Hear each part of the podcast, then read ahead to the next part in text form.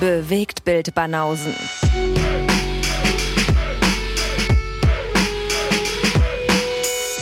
Filme, Kino und Serien, bis ihr kotzt. Hallo, willkommen bei einer weiteren Folge Bewegtbild Banausen. Sehr anständig. Da wird schon gehatet. Okay, moin. Ja, die Bewegtbildbanausen, Episode 268 und heute haben wir einen Gast. Ja, und warum zeigt er mir Mittelfinger? Weil er das kennt natürlich, diese scheiß Floskeln. Nein, nein, ja, vielleicht. Nein, Doch. nein, ja, ja. Woher denn? Hi. Schöner Einstieg. Alessandro. Wahrscheinlich einer unserer Rekordgäste. Alessandro. Ja, bestimmt sogar. Mit einer vorschaumäßigen Rezension eingestiegen in diesen Podcast. Jetzt mittlerweile ein Tick besser geworden. Nach 400 Performances. Wollen wir mal erstmal runterbuttern. Fast wie bei uns. Das ist am besten. So ein Tick, ne? Sind das Tic-Tacs? Misst man dann Tic-Tacs? Weil die sind ja auch klein, ne? Wenn man sie nebeneinander nimmt, sagt oh, du bist ein Tic-Tac besser geworden, hat man das irgendwie abgekürzt und nur noch so ein Tick. Vielleicht. Ein halbes Tic-Tac wahrscheinlich. Du glaubst, das kommt daher, ja? ja, Mhm, hundertprozentig. Leute, ja. Mhm, mhm, mhm. Weiteres dann in dem Spin-off von Alessandro, wo er dann über alltägliche Sachen redet und nicht über Filme. Das wäre auch mal was. Ja. Wir, wir, sollten wir immer machen, so ein Format, wo wir eben über Redewendungen und deren Herkunft Oh, sprechen. da müssen wir, müssen wir mit dem machen auf jeden Fall. ja, ja, eben. Das, das wäre sehr, das wär sehr lustig. Fing ja gut an. Mit dem Alessandro erklärt uns die Tick, Welt. Ein Tick. Ja, die Welt, ja. Nee, aber ist doch schön, wenn das immer so hier angebunden wird. So in den normalen Folgen. Sonst hat man ja da nichts mehr. Das wäre nur noch so straight. Das stimmt Oder? auch wieder. Ja. Ja, aber vielleicht sind wir ja, dann, da sind wir in den Folgen, sind wir aber dann die Leute nicht so zu filmnerdig. Ja, gibt's solche, ja, ne? Ja, da schaltet dann auch Susanne ein, den wir dann zu filmnerdig werden nach der Intro. Wer ist denn die Susanne? Na, Susanne halt so, die hört uns gerne so das Vorgeplänkel, aber dann, dann wird zu deep. Mhm. Meine Susanne. Mutter heißt Susanne. Heißt die Susanne? Mhm. Schönen Gruß. Schönen Gruß. Ist Deine das die Mutter macht gleiche? uns- Oder? Deine Mutter macht uns aus nach dem, nach dem Vorgeplänkel, ja. Aber immerhin Ey, hört die sie hört das. das. eu- Eure Quizfolgen gehört. Nicht alle, aber ein paar. Ach, da hat sie reingehört. Ja, die ist so ein Quiz-Maniac. Also, die ist das Gegenteil von mir. Also, die macht Kreuzworträtsel. Ach, was alles gibt, die ganzen Sachen. Weltmillionär, die Spiele da im Internet und so. Alles durch immer. Ja, siehst du, das wäre doch mal ein Spin-off. Was? Bewegt man aus dem Bash, aber ohne, ohne filmrelevante Fragen. Mhm. Sondern so Erdkunde, keine Ahnung, alles. Querbeet. Sag mal, was Thema war hier, ne? Wo ist was und wie? Erdkunde, da kann, versage ich ja auch. Das hat man auch schon bei mir gesehen. Mal gucken, ey. Hat's vergessen. Da bist du nicht gut. Ja, wobei, Auch nicht. Guest, du meintest ja, Erdkunde ist auch nicht so deins, ne? In der Schule war es eigentlich gut. Also Eigentlich. war schon, war schon eins meiner besseren Fächer, aber ähm, ja, so auf die Schnelle, wenn ich jetzt irgendwas raushöre, dann äh, bin ich schon mal in der falschen Region. Mhm. Ich bin national nicht so gut in Erdkunde. Also so Bundesländer und Co. und deutschlandweit, aber so international, die Hauptstädte kann ich fast weltweit benennen, also so da geht's. Ja. Ja, ja, was Deutschland angeht, das haben wir schon mal gemerkt. So, da ist ja Da- eh da alles, alles außerhalb von Berlin ist erstmal Westdeutschland. Das sowieso. Das sowieso. Wieso nicht, oder was? Ja, do, klar kann man es so sehen. Ja. Wobei, Ja. mit manchen Ja. Städten wird es dann wahrscheinlich schwierig, aber Wir grüßen das schöne Potsdam in Westdeutschland. äh, genau. Ja, tollen Filmhochschule. Ja, aber Alessandro sitzt ja nun wirklich in Westdeutschland. Ja, da weiß ich sogar. Der sitzt in der Stadt, die es nicht gibt. Mhm. Mhm. Bielefeld. Deswegen sitze ich ja eigentlich gar nicht. Und wie, wie verhält sich das so in letzter Zeit mit deinem, du hast da ja auch so ein bisschen Museum in deiner Wohnung, weil da dauernd Leute ein- und ausmarschieren und irgendwelche Fotos so. machen wollen und so. Also du bist so ein bisschen Ort für Podcast-Tourismus, haben wir du, nimmst, festgestellt. nimmst du Eintritt?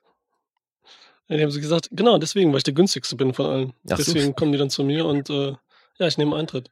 So eine Mhm. Museumsjahreskarte und dann zeigen sie dir im Eingang vor. das war so geil. Hallo Susanne, wir haben uns angemeldet hier für die Museumstour. Ja, schon wieder Susanne. Okay. Ja. Na, ich dachte, seine Mutter macht die Tür auf, oder nicht? Ja, die, sie muss dann die Museumsführung übernehmen, oder was? Nein, die macht da die Tür auf, weil da jemand geklingelt hat. Und Mhm. dann die, übernehmen, die. Museumsführung macht natürlich Alessandro. Da Hast- wohnt doch. Frack, oder? Ich gehe mal davon aus, dass ihr als Italiener, dass da die ganze Da, ich Familie wollte gerade sagen, oder? war das jetzt der Diss, den du da reinpacken wolltest, dass Alessandro Ah, heimlich noch bei seiner Mutter wohnt? Das ist doch kein Diss. Äh, Das ist Italien. Da lebt Großmutter, Großpapa und äh, Familie, Eltern, Kinder, Enkel, alle wohnen in einem Haus, oder nicht? Siehst du? Das ist. Guess. Er kennt sich nicht nur in Geografie gut aus, sondern hat auch noch gar keine Klischees über irgendwelche Völkergruppen. Überhaupt nicht. Ja, super, dann, dann freue ich mich auf einen Film nachher, von wegen Klischees und so. Äh, Mhm. Ja, das ist hier nicht Italien, das ist äh, It's a Bielefeld. It's a Bielefeld. Ach, habt ihr nicht eure italienische äh, Doch ein bisschen schon, aber. genommen? Bisschen schon. Onkel darf noch mitwohnen und so alle. Ja, die sind ja alle in Italien so, ne? Eigentlich die meisten. Ja, gut. Okay. Alle da. Warum seid ihr denn überhaupt hier? Seid ihr so wie wir jetzt wegen dem Restaurant nach Deutschland gekommen oder?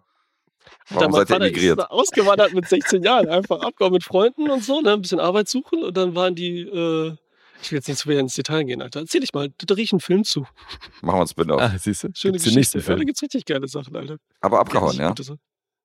Nicht abgehauen. Also losgezogen, ne? Geld verdienen. Und deine Mutter hat er dann hier kennengelernt. Mhm. Genau. Verstehe. So klassische Klischeegeschichte. Dann noch italienisches Restaurant und so.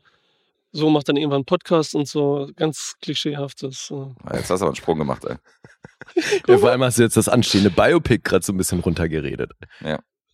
Ja, ne, aber Details will ich noch nicht verraten und so, ne? Das Mhm. ist so wie von wegen, man hat das Buch gelesen und dann äh, will man den Film sehen und irgendwie weiß man schon und dann spoilert irgendjemand, weil er sagt, so, das steht ja schon in dem Buch, das muss jeder kennen und so, Mhm. weil es ein Bestseller werden würde.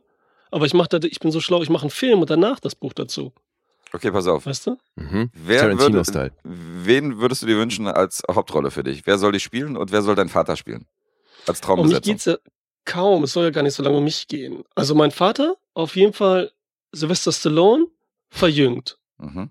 Ne? Weil der Mit- so. mit Rocky- CGI. Der muss so aussehen wie der damalige Rocky und so, ne? Der muss dann ja immer so ein Ding sein, weil jetzt ist er zu alt. Jetzt Okay. er, sieht er älter aus als mein Vater. Aber, obwohl, wie alt, wie alt ist. Ah, nee, er ist ja wirklich älter, Sylvester Stallone. Der ist 80 fast.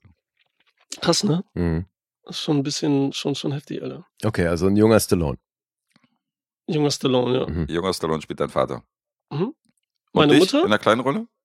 Du willst mich die ganze Zeit, ne? Da, ich, da, über mich denke ich doch nie nach. Warte mal. Ja, zumal, wenn, wenn wir in der Geschichte da einsteigen, wo sein ihr. Vater wie ein junger Stallone aussieht, dann ist Ja. ja Alessandro noch irgendwie noch Ist ein Quark im da. Regal. Ja, eben. Ja. Ich wollte auch nicht, ich wollte die Geschichte nicht. Das wird dann der zweite Teil. Das wird so ein Epos. Ach, gleich ein Part eins und Franchise. drei. Epos Ich dachte ich, beim aber ich dachte, das, ich dachte das als Chronik, so dass es ein dreieinhalb Stunden Film wird. Ja, Länger ja, als das Lawrence trotzdem. von Arabien. Das trotzdem und so. Da geht's auch hier, da sind so Sachen wie damals, ne, Militär. Und Vater hat ja nichts zum Militär. Wir brauchen hier zum Arbeiten auf dem Feld. Und dann schön äh, ein Fass Wein äh, gebracht hier dem, was weiß ich, was die da heißen, Lieutenant oder so. Und dann musste er nicht zum Militär und so. Das, so geht das da, ne? Also, Ja. Hm, okay. Und noch ein paar andere geile, richtig geile Geschichten, so wie das abläuft. Mhm. Und er hat mhm. sich schon Gedanken gemacht, auf jeden Fall. Ja, siehst du, in der Schweiz ging das nicht so. Ey. Wenn du nicht zum Militär wolltest, musst du in den Knast. Ja, in Serbien ähnlich. Dann nehmen sie dir den Pass weg und dann kriegst du den Pass erst wieder, wenn du, wenn du bei der Armee warst. Ja, Okay, so. krass. Weil mich haben sie ja vergessen, ne? Okay. Wie? Ja, mich haben sie gar nicht angeschrieben. Mein Bruder musste dann, hat dann Sozialdienst gemacht und sowas alles und so. Mhm. Und ich, mich haben sie einfach vergessen. Ich wurde einfach, bin nicht im System. Ich bin ja in Frankreich geboren eigentlich auch, ne? Ich weiß nicht, was da irgendwie war, ist da was schiefgelaufen. Also keine Ahnung, habe ich Glück gehabt. Ja, bei mir war es so Ich ähnlich. Ich war im, im Zuge der Einbürgerung, haben sie dann auch Ja. irgendwann gesagt, okay, jetzt haben wir den 15 Jahre und so weiter, war das eine Prozedur, jetzt scheiß drauf. Bin auch komplett da irgendwie vorbeigegangen. Du musstest auch gar nichts machen, oder was? Ich musste gar nichts machen, nee. Weil Ja, die check. Alter, jetzt bin ich hier mit den faulen Säcken Ja. unterwegs. Was geht denn ab? noch nicht mal ey, Zivildienst, gar nichts. Ey, nimm das zurück. Wir haben einfach schon ganz früh richtig gearbeitet. Ja, wir wollten ja, aber wir Ja. wurden nicht gefragt. Ihr seid durchs Ja. Raster gefallen und habt das Ding Wolle genommen, ey. Machen wir uns doch nichts vor. Ist ja nicht so, als hättet Wir ihr euch dann frei, freiwillig gemeldet. Ja, eben. Ja, ja, zu schön In die Army Armee. now. Sitze ich hier mit Pauli Shaw, Alter. Was ist da los? Wirklich. also, also, nur mal fürs Protokoll, wenn hier ein Krieg ausgebrochen wäre, dann wäre ich der Erste, der da mitgeholfen hätte, ja. Aber ich muss ja jetzt ich hatte schon immer Bock auf. Krieg. ja, doch, siehst du aber, das ist ja genau das Ding, Alter. Zivildienst, das war für mich voll die lehrreiche Zeit.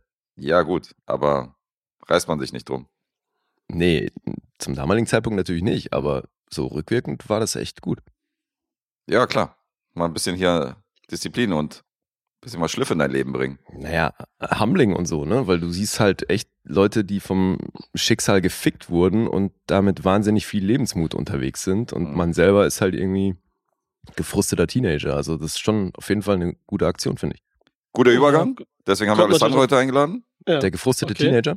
Naja, genau, damit wir wissen, wie gut es uns doch geht. Laden wir uns hier diesen armen Italiener aus Bielefeld ein.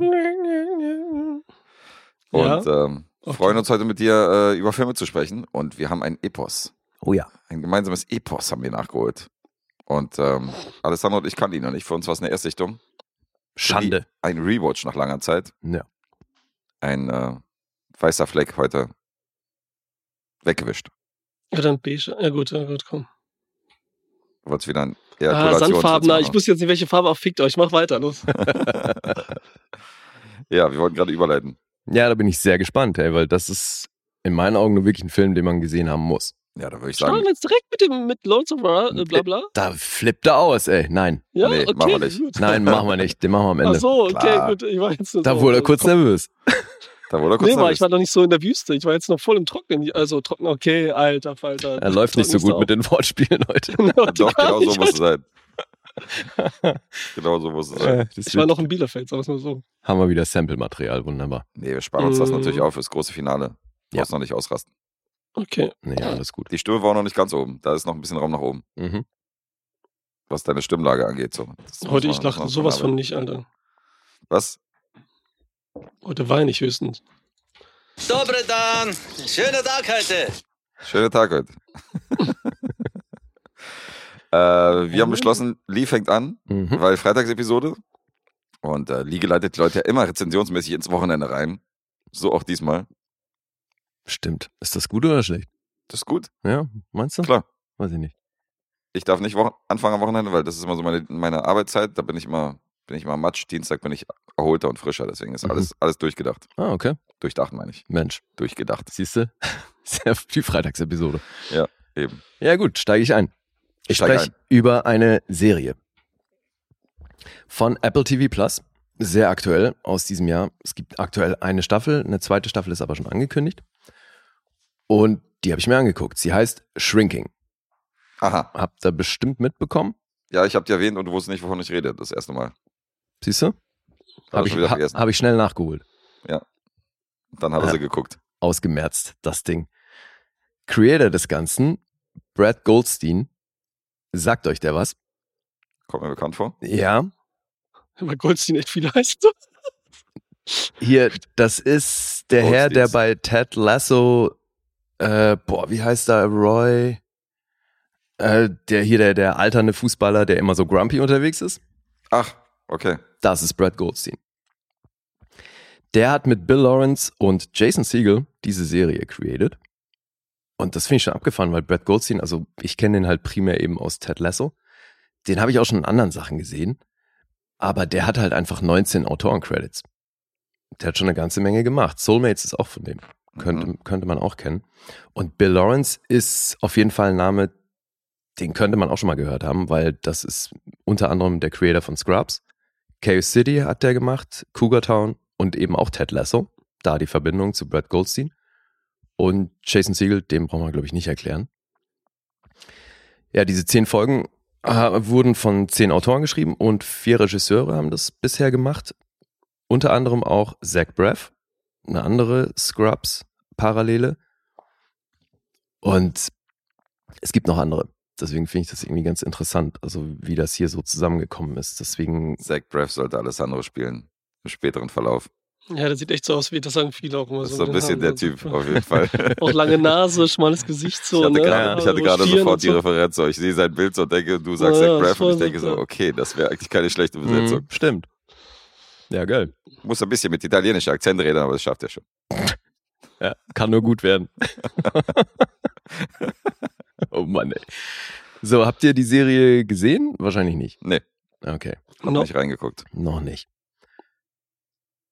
Was ich interessant finde, also ihr habt wahrscheinlich die Besetzung habt ihr mitbekommen, ne? Ja, klar, das also, fand ich natürlich interessant, weil Ja. da ist ja ein Herr drin, den man selten in Serien sieht. Eben.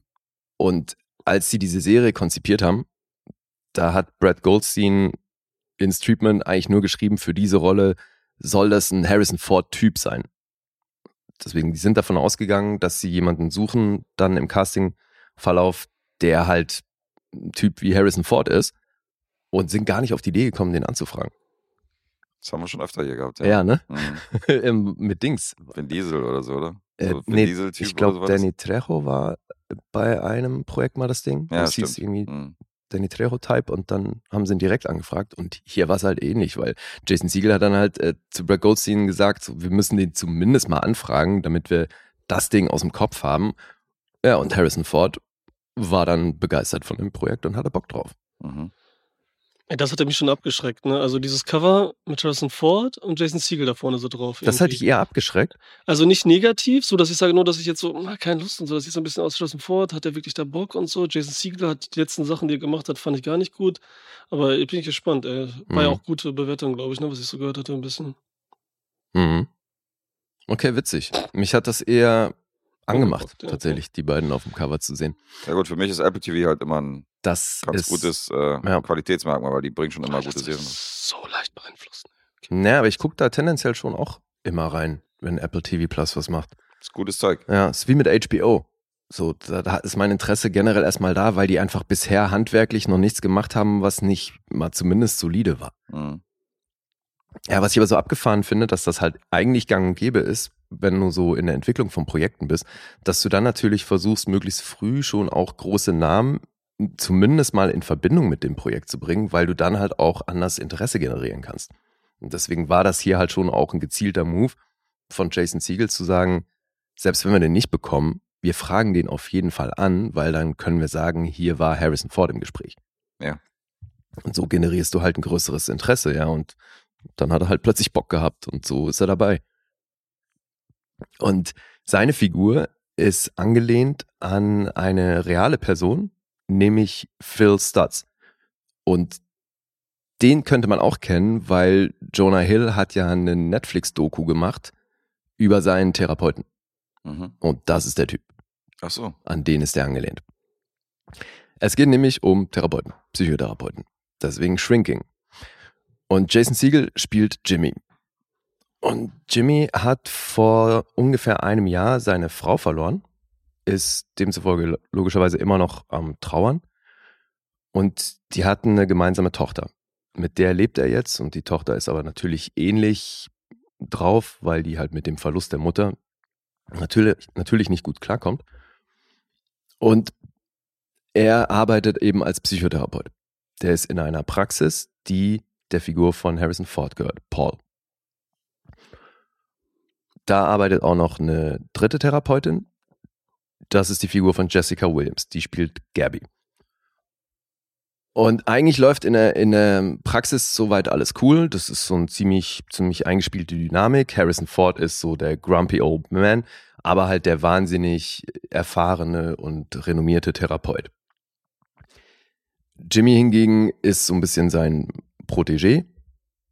Also Paul hat so eine Mentorfunktion für ihn und Gabby ist die, die jetzt noch am kürzesten dabei ist. Also die ist vor wenigen Jahren dazugekommen. Ansonsten läuft das halt alles schon relativ lange so in der Konstellation. Jetzt ist Jimmy aber durch seine Trauer und irgendwie die Überforderung damit an einem Punkt angekommen, wo er für sich entschieden hat, jetzt auch in der Arbeit was anders zu machen. Weil er hat immer wieder Patienten, die sich im Kreis drehen. Er sagt ihnen immer wieder das Gleiche, die Probleme sind klar, aber die Menschen ändern ihr Verhalten nicht. Und so beschließt er seinen Ansatz zu ändern. So, der Switch dann auf brutale und ungefilterte Ehrlichkeit. Der sagt den Leuten dann halt, da ist eine, die hat eine sehr toxische Beziehung mit ihrem Typen. Und der sagt dann halt irgendwann so, hey, pass auf, also entweder du verlässt jetzt die Pfeife oder ich bin nicht mehr dein Therapeut. So, also ne, der setzt die Leute dann vor solche Entscheidungen und ist eben eigentlich aus einer therapeutischen Sicht wahnsinnig unprofessionell. Der geht dann halt auch viel zu weit, weil er mit den Leuten dann irgendwo hingeht oder die auf der Arbeit besucht oder im Privatleben und mit ihren Dingen konfrontiert. Also Mhm. er geht da eben weit über den professionellen Rahmen hinaus. Das findet Paul natürlich nur eingeschränkt gut. Lässt den aber erstmal machen, weil der halt auch denkt, ey, solange das nicht illegal wird, wird er damit auf die Schnauze fliegen und ist erstmal dann kein Problem. Aber er findet das natürlich weit entfernt von gut, weil ja auch seine Praxis mit dranhängt. Ja, und so geht's drum, wie er dann mit dem Patienten vorankommt. Da steht ein Typ im Fokus, der auch gleich zu Beginn der Serie ein, als neuer Patient zu ihm kommt. Der wird von Gabby so ein bisschen an ihn abgeschoben, weil sie das Gefühl hat, mit dem vibet sie nicht und der wäre irgendwie besser für Jimmy. Und mit dem, das ist so der erste, mit dem er diesen Ansatz ausprobiert. Weil der Typ ähm, hat PTSD, der war in Afghanistan Soldat und ist seitdem halt mit sehr kurzer Zündschnur unterwegs und eskaliert halt wahnsinnig schnell, haut Leuten aufs Maul, ist super gewaltbereit und halt in Konfliktsituationen einfach wahnsinnig schnell getriggert. Na, und den, mit dem versucht er dann eben diesen Ansatz. Das führt dazu, dass die sich anfreunden und sehr viel Zeit miteinander verbringen. Irgendwann zieht er dann auch bei ihm ein, weil er halt mit seinem Vater auch nicht mehr gut klarkommt. Und so wird das halt plötzlich sehr intim und es verlässt eben sehr schnell dann die professionelle Ebene. Der wird von, gespielt von Luke Tenney. Den kannte ich nicht, aber der hat wohl auch länger bei CSI Vegas mitgespielt und bei Players. Und genauso Jessica Williams, die war für mich so ein bisschen eine Entdeckung in der Serie, weil die hatte ich echt nicht auf dem Schirm, aber die ist wahnsinnig charismatisch, finde ich. Sehr schön anzusehen und ist auch echt gut in dem, was sie macht. Die hat so eine. Immer nur auf die Optik reduzieren. Nur. Heftig, oder? Das- sag mal. Ich wollte ja Deswegen, nichts sagen. Zu Lukas hast du was gesagt. Oder? deswegen endete das Jedes Ganze Mal. auch darin, dass ich sage, dass sie wirklich gut ist in dem, was Das ich muss mache. er noch Und dazu ich schieben, finde, damit er nicht so Ja, reduziert genau, wird. so hinterher. Um das andere so ein bisschen, ja, ja. ihr Spacken, ey. Vor allem, ihr, ihr wisst doch selber, wie wichtig Charisma bei so einer Sache ist. Und die bringt davon einfach eine ganze Menge mit. Was ich spannend finde, ist, die ist im Endeffekt auch durch einen Podcast groß geworden, weil die hatte mit einer Freundin einen Podcast namens Two Dope Queens. Und das wurde dann eine Art Serie, weil die dann das wie so ein Live-Podcast aufgezogen haben und das wurde gefilmt. Und das hat so ein bisschen Furore gemacht und darüber wurde die groß. Bei Booksmart hatte die auch eine kleine Rolle, aber es ist halt wirklich, ich glaube, Two Dope Queens ist so das bekannteste, was sie bis dahin gemacht hat. Vielleicht kommt irgendwann unser, unsere Serien. Unser Serien Ach, warte mal, war das die- Ja, genau, eine Hoffnung für uns alle, oder? Dass wir große und überhaupt. Ist das die Tante, die äh, bei Booksmart das am Ende das Love Interest so ein bisschen kurzzeitig? Boah, Nein, Oder das kannst du Love, dich nicht mehr erinnern? nein, das Love Interest ist die Tochter bei Space Force von äh, Steve Carell. Mhm. Das, die Ja, ich habe nicht. Spaceforce nicht gesehen. Nee. Ja, Also weil er- Jessica Williams ist schwarz, wenn dir das nicht. hilft. Hast du Okay, gehört? komm weiter. Ja, gut. Ja, die ist Aber wäre cool, wenn wir, Das wir würden immer, es so. immer aber, oberflächlicher hier. Aber wenn wir eine Bewegtbildbanossen-Serie machen, wäre das schon so Sitcom-mäßig, oder so? Hier so mit Live-Publikum. Mhm. Wäre dann schon die so ein Richtung. paar Lachtracks, ja genau. Aber immer nur, das, immer nur der Lachtrack. nur der eine. Eine super. immer nur Lee selbst. So Chor. lacht über seine Äh, Witze. Von Alessandro hätten wir aber auch ein paar gute Lachtracks. Alter. Ach, stimmt, so ja, ist das ja ja, Ja, ja. Stimmt, die können wir durcheinander ein, einspielen auf jeden Fall. Das hört, Ja. sich, dann, hört sich dann lustig an. Mhm, mhm, mhm. Kannst du viralen Plan. Track draus machen, ey. Ja. Guter Plan. So, was jetzt auch noch ganz cool ist an der Sache, dass so das Privatleben von Jimmy natürlich auch eine große Rolle spielt. So sein bester Freund und vor allen Dingen seine Nachbarin und deren Mann. Weil die war das letzte Jahr dann eben sehr involviert in Jimmys Leben, dadurch, dass seine Frau gestorben ist und die Tochter mit ihm auch so ein bisschen gebrochen hat, weil sie mit dieser Trauer nicht umgehen konnte. Und da kam dann eben die Nachbarin so ein bisschen, ist da eingesprungen. Die ist aber auch so ein bisschen übergriffig. Also die hat so eine, die ist so ein bisschen People-Pleaser-mäßig unterwegs und da aber halt sehr forsch und fast schon aufdringlich. Die wird gespielt von Krista Miller. Die hat bei Scrubs Jordan Sullivan gespielt. Das war die Frau von Cox. Jordan, ja, ja. Die Strenge, ja. Und- Ja, die hatten ja auch so eine super geile Dynamik miteinander, wie die sich halt äh, die ganze Zeit dissen und aber man sieht, die lieben sich halt trotzdem voll. Fand ich sehr cool. Und insofern ist das hier die nächste Scrubs-Parallele, weil die ist im wirklichen Leben, meine ich, verheiratet mit. Ja, genau. Die ist mit Bill Lawrence verheiratet. Ah, ja. Und deswegen war die halt auch in Cougar Town und Scrubs und so weiter. Und äh, die macht das echt cool. Und der Hit ist, ihr Mann, äh, Derek, wird gespielt von Ted McGinley. Ich weiß nicht, ob euch der sofort was das sagt. ist wahrscheinlich dann der Bruder oder so. Ach so, dachte ich auch, dass der, dass der John mit John C. McGinley. McGinley Mhm. verwandt ist. Nee, keine Verwandtschaft. Keine Verwandtschaft. Überhaupt nicht. Okay. Nein. Das war Jefferson Darcy in eine schrecklich nette Familie. Jefferson. okay. Erinnerst dich? Ja, na klar, erinnere ich mich. Der habe mal stumpfsinnige Mann und so. den hab ich bei Mad Men nach Gesprochen mal von, wieder gesehen. von, von Tramitz, also in der deutschen Synchro. Ah ja, okay. Was ich damals später so, so, yeah, mindblowing. Ja, Mhm. Okay. nee. egal. Ey, und der ist, also ich habe den bestimmt auch mal seitdem irgendwo wieder gesehen, aber bestimmt nicht so wahrgenommen. Ey, man, wie geil ist der gealtert? Ja, ja. Der sieht immer noch schnittig aus. Die Rolle hier schockt, weil die haben hier halt auch so eine sehr spezielle Dynamik, weil sie ist eine von der anstrengenden Sorte und das hat er halt sehr gut auf dem Zettel und er ist einfach immer so zu allem positiv. Der ist immer gut gelaunt und dem, den kann nichts aus der Fassung bringen. So ist super geil. So So. wieder Ted Lasso. Ja, ja, Ähnlicher stimmt. Typ. Geht ein bisschen in die Richtung. Ja, aber du siehst, ne, so die Parallelen zu dem Stuff, Einiges, ja. wo die Mhm. Creator herkommen und so, die sind schon da. Und so hat jetzt auch diese Serie durchgehend eine, eine wirklich leichte Tonalität. Das wird selten wirklich so dramatisch, dass du hier irgendwie emotional runtergezogen wirst oder sonst was, sondern es kommt alles recht leicht daher, ist ähm, sehr unterhaltsam, stellenweise auch echt lustig. Mhm. Aber das ist jetzt hier nicht so eine Schenkelklopfer-Comedy. Ne, sondern es geht natürlich um, um die, geht ja um emotionale Themen, weil er mit seiner Trauer beschäftigt ist und da irgendwie versucht rauszukommen. Und ähm, parallel eben das Arbeitsleben damit reinspielt. So viel würde ich erzählen. Und wie fandest du das? Wie gerade gesagt, Guess. Ist nicht zugehört. Doch, aber Die letzten zwei Sätze waren ausschließlich darauf bezogen. naja, dass es keine Comedy ist. Ja, gut, okay. Nein, ich Ich fand dachte, da das, kommt vielleicht noch ein bisschen mehr. ich fand das ähm, echt cool. Das hat vielleicht noch ein bisschen ähm, Raum zu wachsen, so. Also, das ist jetzt nicht so, dass ich hier völlig neu auf die Welt gekommen bin. So ein bisschen das, was man erwartet. Die Dynamik zwischen Harrison Ford und äh, Jason Siegel oder auch mit den ganzen anderen Charakteren ist wirklich cool. Also diesen, diesen grumpy old Typ, so den kann er. Passt echt gut, finde ich. Und die Befürchtung, die Alessandro hatte, dass er unmotiviert wirkt, Nee, hat man hier nicht. Nee, überhaupt nicht. Mhm. Nee, also zumal, ich habe es ja eingangs erklärt, das ist nicht so, als hätten die hier mit einfach mit sehr viel Geld gewunken, damit er dabei ist, sondern der hatte halt Bock auf das Projekt. Mhm. Ich muss ja echt sagen, ich habe richtig Bock auf Indiana Jones. Na, Wir haben ja gestern gestern- den Trailer gesehen. Ja. Gestern im Kino, da lief der Trailer auf Deutsch, muss ich dazu sagen. Ich habe zum ersten Mal den Trailer gesehen, ey, und obwohl der Trailer auf Deutsch lief, hatte ich Gänsehaut irgendwie. Kam dieser Hut und dann kam die Musik und ich so, okay, Alter, also irgendwie habe ich Bock. Ja, Ja, ah, wobei ich war ja so ein bisschen, Ich äh, ich gut. fand's im ersten Moment nicht cool, dass sie dieses Hauptthema dann so orchestral abgeändert haben. Also klar ist das nur für einen Trailer und Mhm. wird auch noch in anderer Form auftreten, aber es war so ein kurzer. Ah. Was ja, zumindest, Ja, ja, zumindest fühlt man sich irgendwie wie zu Hause. ja, das schon. Ja.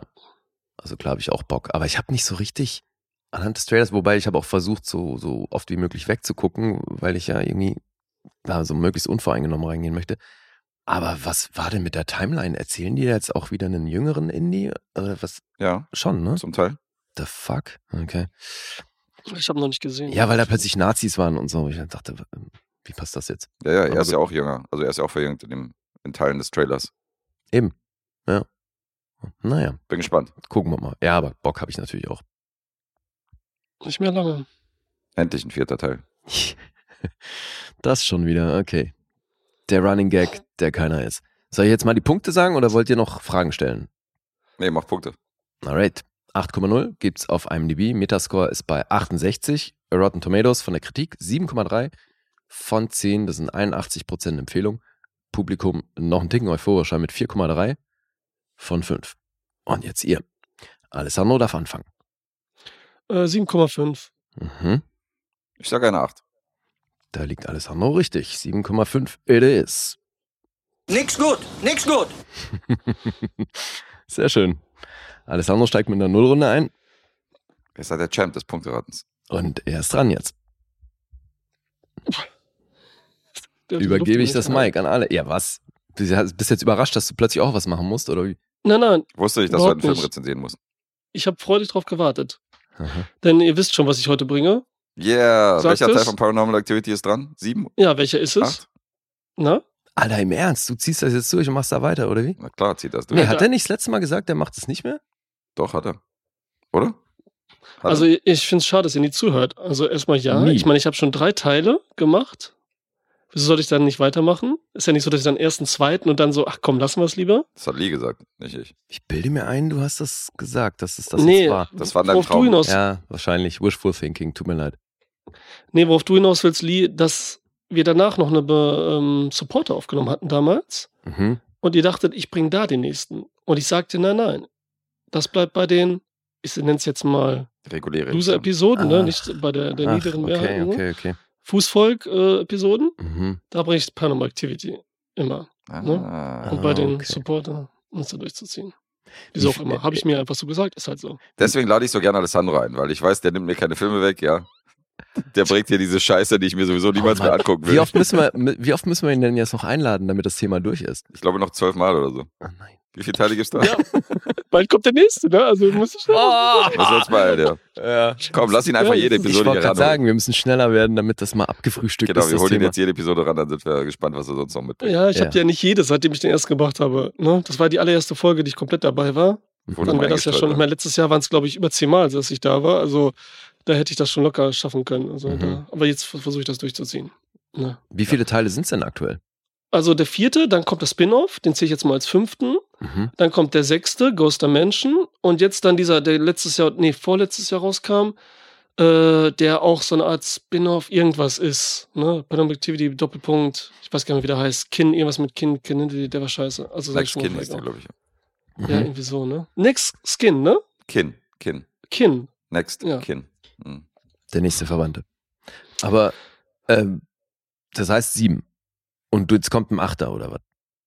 Es soll wieder, es soll weitergehen auf jeden Fall noch, ja. Mhm. Ja, den achten bringt er dann bestimmt bei sich im Solo-Podcast. Den bringt er dann nicht nochmal bei uns Recycle mit. Insofern mal gucken. Immer bei euch.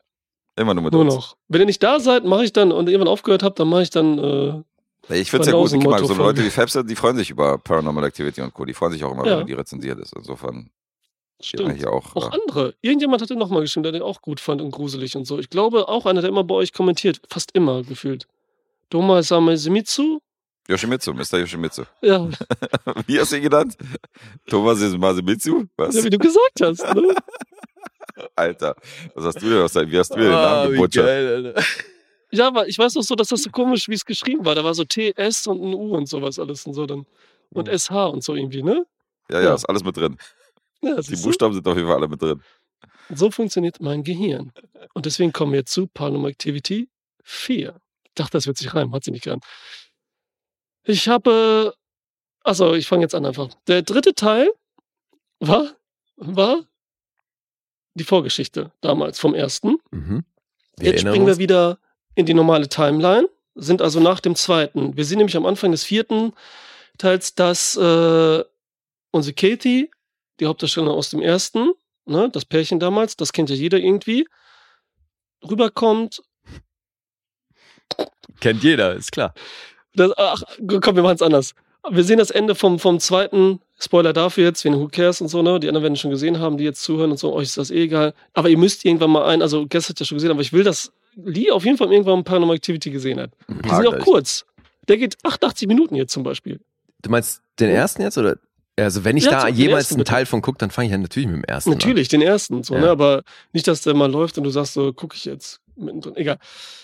Und wir sehen vom Ende, wie halt unsere Katie das Kind ein, mitnimmt von ihrer Schwester. Mhm. Ne? So. Und alle tot sind. Das sehen wir. Und jetzt sind wir im Heute, also in dem Film heute. Und da sind wir bei einer Familie, die äh, gerade da so Fußball, ne, typisch von Footage halt, filmen da die Kinder beim Fußball spielen und so. Und das ist das erste Mal, dass so gefühlt so ein bisschen bekanntere Darsteller mit dabei sind. Catherine Newton kennt ihr? Catherine, die war zum Beispiel bei Quantum, äh, Quantumania, habt ihr gesehen, ne? Ant-Man? Ach, die, ja, Catherine Newton, ja, ja. Jetzt weiß Ja. ich. Ich wusste, ich kann den Oder Namen, in ja. der, einer der besten Serien aller Kleine, ja. Zeiten. Mhm. Ja. Oder einer der besten Serien aller Zeiten. Hold and Catch Fire. Mhm. Ne? Mit, War, äh, war sie die- die nicht aus Pretty Little Liars, meine ich mich zu erinnern? Nee, da ist sie nicht. Oder da war sie mal kurz dabei. Aber sie ist keiner von den Pretty äh, Girls. Okay. Da habe ich ja die ersten drei, vier Staffeln auch gesehen damals. Also ich wüsste es jetzt nicht. Da war die, da müsste die auch mega jung gewesen sein. Keiner aus dem Hauptcast. Dann, also noch jünger als jung. Ich will gerade durch Hm, welche Serie nicht, die nee. große, weil ja, die war aber bei Pokémon dabei. Bei Freaky war dabei. Mit Vince Vaughn. ja, stimmt, dieser diese Horrorfilm, Körpertauschgeschichte. Mhm. Ja, Nee. die ist schon so ein bisschen nee, bekannter. der Big Little. Lies war sie dabei, so rum. Ach, Entschuldige. Big Little Lies, Ja. okay. Ach so, okay, ja. Da war sie dabei. Hm. Äh, die habe ich nicht gesehen, aber Ich hab's gesehen, aber ich hab sie nicht mal auf dem Schirm gehabt. Ja, soll aber aber gut sein, ne? Ja, super. Egal, dann ist da Steven Dunham dabei, der spielt den Vater, also die Tochter, Vater. Den kennt man auch, der ist so ein richtiger Soap.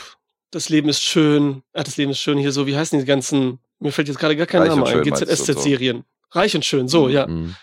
Reich und schön, Leute, ne? So richtig, eigentlich so wie, wie, wie Darcy, wie Jefferson. Mhm. Weißt du, der ist ja auch Mhm. eigentlich so ein so ein markanter Typ, der immer so aussieht wie ein richtiger Mann schon mit, mit 20 oder so, da, ne? So, Strahlemann, ja. Keine Ahnung. Ne? Was? Ja, so weiße Zähne, so ein Strahlemann halt so. Ja, ja, und so ein Kinn halt, ne? War ein Ja. Spaß. Haha, habe ich nicht gehabt, ne? So, so ein Typ, aber der hat wirklich ein heftiges Kinn. Also. hat er wirklich. Fängt er wieder So, der Kindern. Steven Dunham. Und Next Alex, Kind. äh,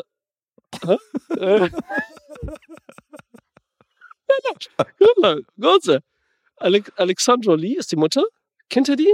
Nee. Die habt ihr auch hundertprozentig gesehen. Das ist so eine, die hat auch überall so ein bisschen Mädels. Die war auch bestimmt einer der Charlie Sheen Bits in Two and a Half Man und so, weißt du? Und dabei ist, Das ist der Nachname, Geile so Referenz auch, ey. der Nachname kommt mir bekannt vor. ja, so eine halt, ne? So, das ist die Familie. Dann hat sie einen kleinen Bruder, dem seit beim Fußballspielen zu gucken, ne? Und dann steht da im Hintergrund, das ist eigentlich witzig, wie so Scary Movie ist das eigentlich, steht so ein Junge einfach ganz hinten so und guckt beim Fußball zu und steht einfach so. Und man sieht so, wie alles sich bewegt und die Kamera auch so drauf bleibt. Sie filmt da, weil sie es komisch dass der Junge da ist. Egal, dann erfahren wir so nach dem Spiel, okay, die Eltern sind so mehr oder weniger auseinander, leben noch in diesem Haus. Und dann sind sie äh, eben da zu Hause natürlich wieder wie bei allen Filmen so, alle sind irgendwie mega reich, die haben immer so ein Haus wie eben reich und schön, ne? So ein Monster-Ding. Äh, Eltern kein gutes Verhältnis und die kommen ja auch fast gar nicht vor diesmal. Diesmal geht's mehr um das Mädchen, hauptsächlich. Fast nur. Ne? Mhm. Denn die hat einen Freund, der öfters vorbeikommt, mit dem sie öfters so hier Webchat macht, hier äh, Videotelefonie und so. Das kann fast 100 Jahre alt. Um mir zu beschreiben, was das ist, wenn die so kommunizieren im Internet. Was? Wovon spricht der? Alter. What the fuck? Jetzt ist es soweit. So geil, ey. Roadhouse. Ja. Es ist soweit. Ich wollte das nicht machen, aber ich- Die- Jetzt gehen wir zehn Minuten ums, ums Haus rum, ja, gehen wir ein bisschen spazieren. So geil, ey. Wenn da ein Level erreicht ist, dann. Er ist einfach der Wasser, Tool unter den, unter den. Podcastern. Das ist so irgendwas muss da sagen. Und die telefonieren halt immer. Und darüber wird das jetzt gezeigt, weil dieses Found Footage war ja immer bei den anderen Teilen so, dass man nicht immer. Unterdrehen muss der hier rezensieren, Alter. Vor allem, also habe ich so richtig verstanden, dass wo wo er jetzt so rumgedruckst hat, war, dass die über Videotelefonie miteinander kommunizieren. Er hat Oder? über sich gelacht, weil er wie ein Rentner klingt, der gerade versucht, irgendwie das Internet so, zu beschreiben. ja, und so. okay. Ja. Normalerweise ist es unser Part, aber ist cool, nächste Generation. Ja, aber das ist so, man macht das ja einfach. Ne? Man weiß ja nicht, man redet ja nicht drüber, oder? Naja, Klar. Man sagt so, ich melde mich, und sagst so. du nicht, ja, über. Egal. Und? So, und wir sehen jetzt halt nicht wie in den anderen Filmen so, dass das so motiviert ist, dass die drehen. Wie jetzt am Anfang beim Fußballspiel, dass wir jetzt das abfilmen, ich habe die Kamera in der Hand und nehme das auf. mhm. Sondern da ist es so, wir sehen einfach äh, so Desktop-Movie-mäßig, sehen wir einfach immer alles. Oh, das hasse ich. Ne? Okay. Ja, und das finde ich auch so ein bisschen unmotivierend blöd. Das nervt mich, weil das so anders ist als in anderen Filmen und dann aber auch nicht so hundertprozentig so gemacht wird, sondern so halb-halb irgendwie. Das gefällt mir überhaupt nicht.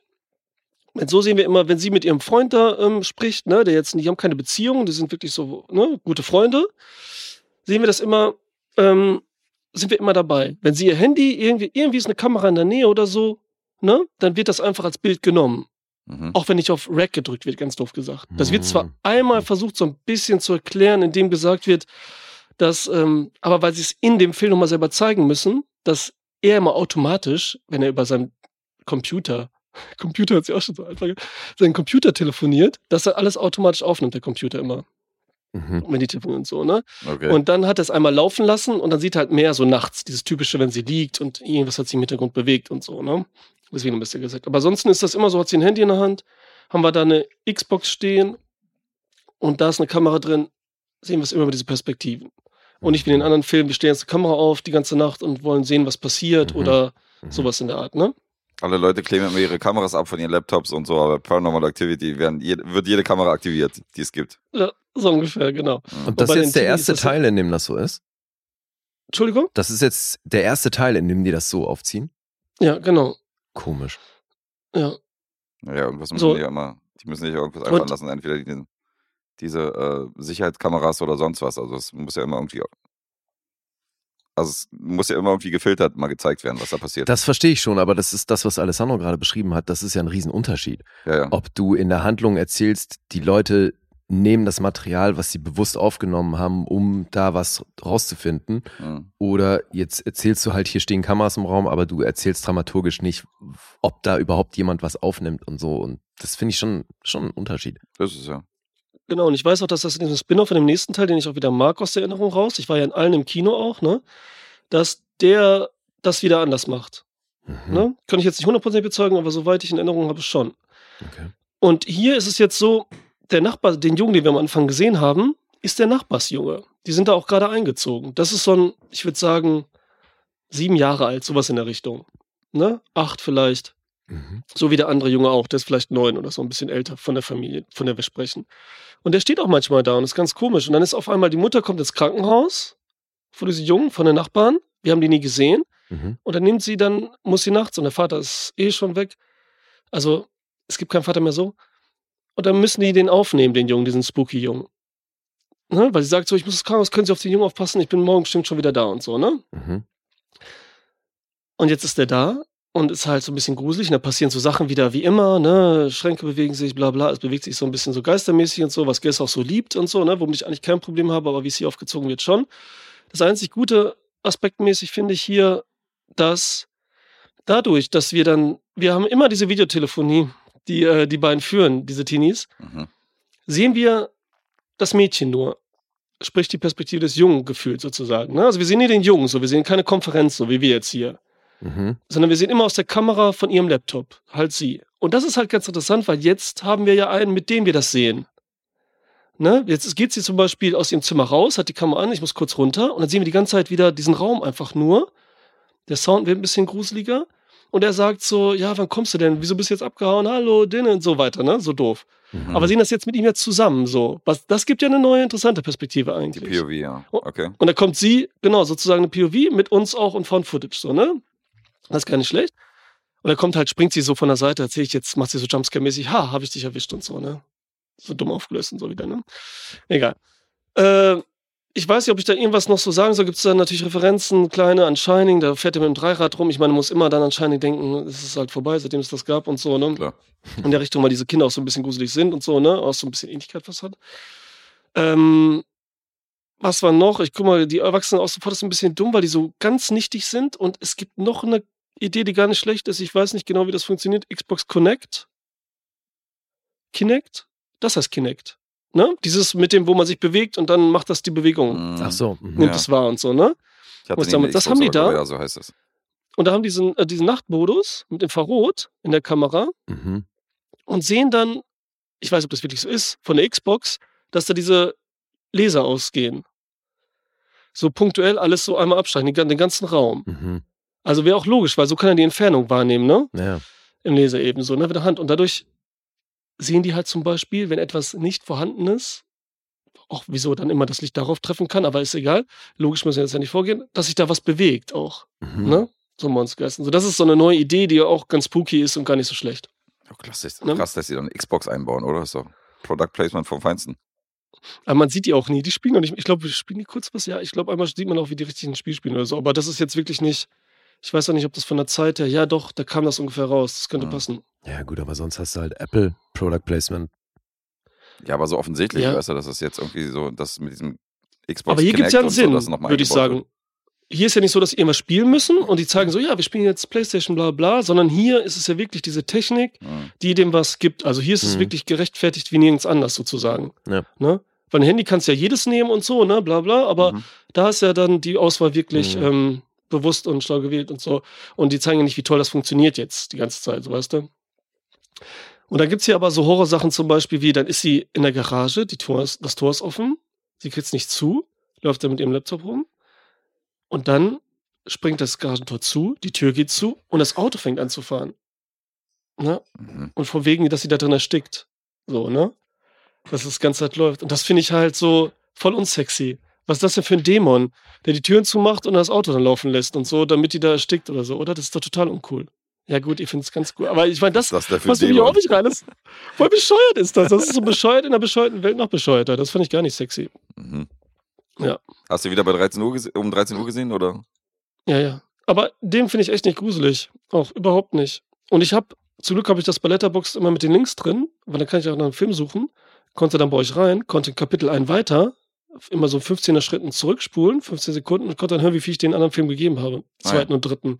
Habe ich nochmal angehört, damit ich, weil ich immer nicht weiß, was ich geben soll, so richtig. Du hättest auch einfach bei uns in der Liste nachgucken können.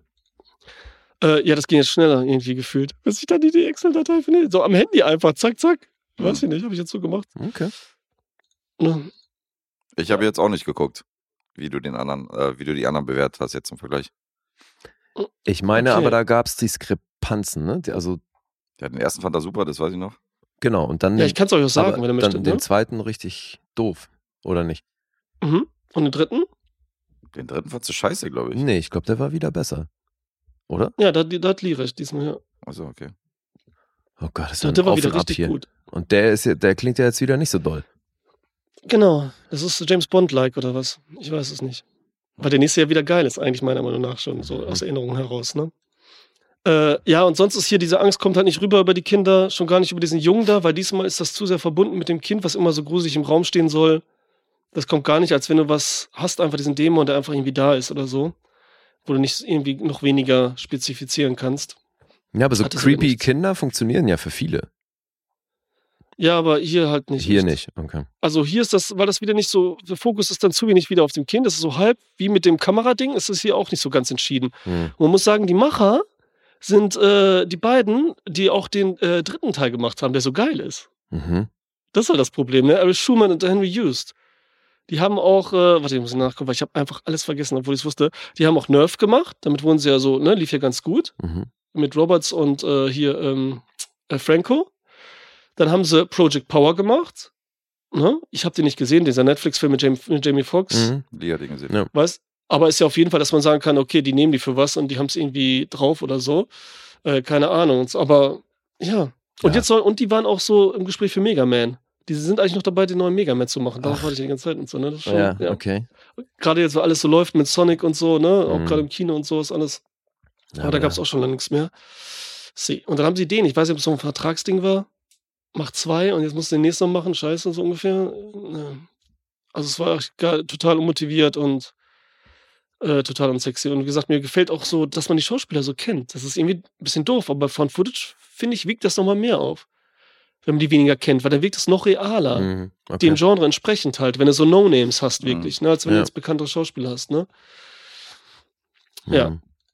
Dann kann ich noch sagen, ähm, was er eingenommen hat. Das ist ja das Interessanteste an dem Film. Ja. Para 4 hat so 5 bis 8 Millionen gekostet und hat, ich warte, eure Gesichter, 143 Millionen eingenommen. Gutes Business. Nee, das ist so krass. Der dritte war auch so 5 Millionen, hat 207 eingenommen. Para 2 waren 3 Millionen, hat er gekostet und auch 177. Und der erste war ja bei 15.000 bis eine Million, weil sie dann ein bisschen was gemacht haben, hinterher nochmal mit der Mhm. Musik und so, war er bei 200 Millionen. Also, das dass ist er einfach Teile Ja, ja, eben. Also, pff, Alter, das funktioniert so, so krass. krass, ne? Das Ja. ist richtig heftig, Alter. Das ist jetzt der schlechteste, der am wenigsten eingenommen, aber immer noch übertrieben. Also da kannst du sagen, okay, ich mach mal, ich mache ein paar nochmal, damit wir das Geld für einen neuen Marvel-Film haben, so ungefähr könnt Mhm. ihr das machen, so, das, Ja, weißt du? Ja, ja absurd. Ja. Und das ist für dich jetzt der schlechteste bisher, ja? Der ist nochmal einen Ticken schlechter als der zweite, weil er nicht mal das Haus so als gruselig äh, etabliert und nicht dieses Klassische macht. Genau. Mhm. Nochmal einen Ticken schlechter. Nochmal schlechter. Aber immer noch okay, ne? Also es ist kein hassenswerter Film in dem Sinne, ne? Das meine ich jetzt. Also es ist jetzt nicht so, dass du überhaupt nicht gucken kannst. Aber ich bin ein bisschen traurig und weil ich die anderen so mag, umso trauriger dann, ne? Ich sag mal die Punkte. IMDb 4,6, Oh, Metascore 40, Letterboxd 2,2, äh, äh, Rotten 4,2 von 10, Kritiker, und 2,8 von 5, Audience. Mhm. Da ist der Letterbox echt noch versöhnlich. Mhm. Die Fanboys. Ja. Ich Hm. bin immer noch der Meinung. Looks like we're gonna need a bigger trash can. Ja, das klingt alles nicht prall. Ja, und du hast, also es klingt ja nun wirklich nicht so, als müsste man den gesehen haben. Wenn der noch Nee, nee, sch schlechter als der zweite abschneidet. Ah, ist ja ein Auf und Ab in der Reihe Ich wollte abgefahren. gerade sagen, vielleicht ist der fünfte dann wieder gut, dann äh, kann man ja einfach nur jeden zweiten gucken.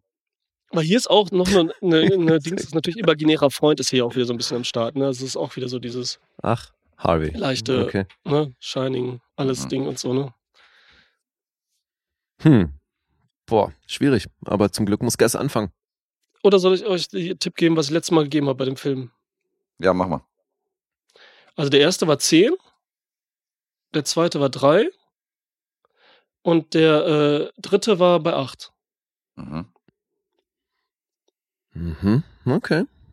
Jetzt geht's. Das ist jetzt echt eine gute Hilfe. Also, Ja, weil ich auch vorhin gesagt habe, wie ich eine Beziehung dazu finde. Ja. Aber finde ich auch fair eigentlich bei so einem Scheiß. Kann natürlich auch eine Nett 3 von dir. 2,5 sage ich. Ja, würde ich auch sagen, weil er hat gesagt, ein Ticken schlechter noch als der zweite. Also, was habt ihr? 2,5 habt ihr gesagt? Ja. Ja, ist richtig. Ey, sehr schön. Okay. Das ist doch schön, dass der Alessandro hier mal Punkte geben muss.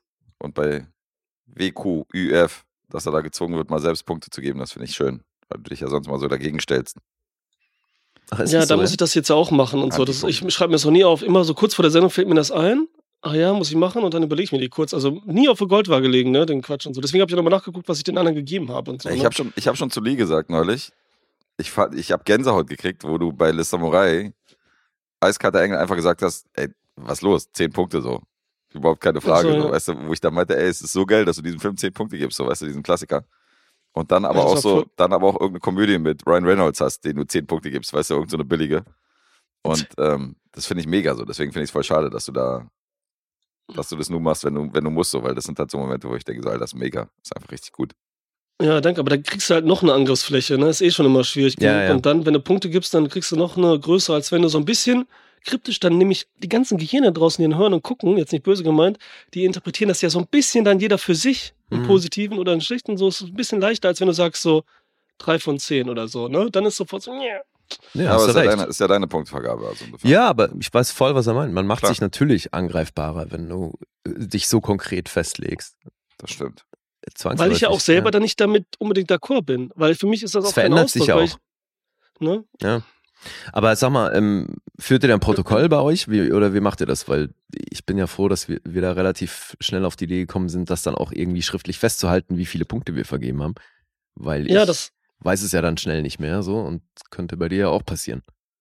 Ja, das haben die, ähm, hatten die schon gemacht immer, ne, Mhm. mit Filmen von Anfang an und äh, Punkte und bisschen sehr übertrieben, so, da standen alle IMDb-Daten gefühlt drin, so in so einer Tabelle. Okay. Äh, aber die führen wir jetzt weiter natürlich, auf jeden Fall, ja. Mhm, also okay. ohne diese extra Infos, aber das fand ich ein bisschen viel. Mhm. Ich habe jetzt gerade geguckt, in unserer Tabelle stehst du beim ersten Teil Paranormal Activity mit 8 drin. Ach so? War das ein Fehler von mir oder hast du dem hier on air 8 gegeben? Ich glaube, nee, ich habe extra gerade die Folge nachgehört am Anfang und da habe ich 10 gesagt. Ich bilde mir Ja? auch ein, dass er 10 gegeben hat. Ich weiß nicht, warum ich hier 8 eingetragen habe. Also beim dritten 8, beim zweiten 3 und beim ersten steht Vielleicht auch habe 8. ich auch 8 gesagt. Also wie er das, wie er das in der Rezension gemacht hat, weiß ich nicht mehr. Aber zumindest dann danach, immer wenn es um den ersten Teil ging, ähm, meinte er, dass das ein 10-Punkte-Film ist. aber wie gesagt, guck, das ist jetzt schon wieder Ja, ja. die Sache mit dem so, was war jetzt 8 oder 10? Naja, dann korrigier es jetzt auf 10, auch wenn du vielleicht in der Episode 8 gesagt hast, diejenigen, die das jetzt reinhören, die nachhören sollten. Naja, also darf er ja auch abändern Klar. im Laufe der Zeit. Das machen wir ja mitunter auch. Ja gut, in der Tabelle sind normalerweise schon die Zahlen, die wir dann auch on air genannt haben. Also das, das haben wir ja, ich habe jetzt nicht in der Tabelle irgendwie einen Film geändert, wo ich damals gesagt habe, wir sind sieben Punkte Film und dann ändere ich den auf einmal auf neun. Aber ich habe doch mal, habe ich nicht mal bei irgendeiner Serie das nachträglich dann aufgewertet? Also ich bilde mir schon ein, dass wir das mal geändert haben. Äh, klar passiert das nicht oft. Okay. Egal. Egal.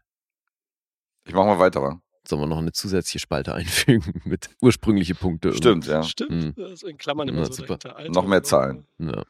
Und dann ähm, gehen wir die komplette Tabelle durch und einmal im Jahr und gucken, ob irgendwas nachgewirkt hat und ob Mhm. irgendwo nochmal die Punkte geändert werden. ja.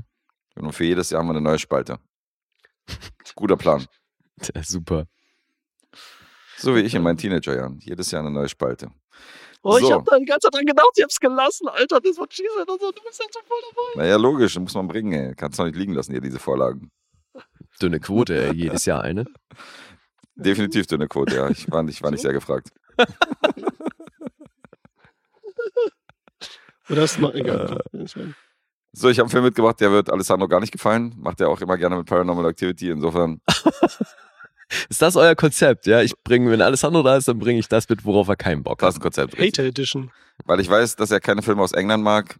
Ich weiß, dass er keine Engländer mag. Und äh, keine Settings, die in England spielen. Insofern hat er mal gesagt, also habe ich natürlich einen Film aus England mitgebracht mit englischen Schauspielern, englischen Settings. Ich weiß nicht, warum er da so antirassistisch eingestellt ist, aber Antirassistisch ist ja gut. stimmt. Verdoppelte von Rassistisch meine ich. Ich glaube, insgesamt bist du sauer, weil England bei der WM dabei war und ihr nicht. Deswegen, deswegen bist du da, glaube ich, so ein bisschen feindselig viele, ne? eingestellt. Ja, da müssen ja auch viele sauer sein. Weil ja Mhm. viele bei der WM waren im Gegensatz zu Italien. Ja, ich auch. Nur die nicht. Die Schweizer haben die Fahne hochgehalten. Ja, die waren am Start. Yes.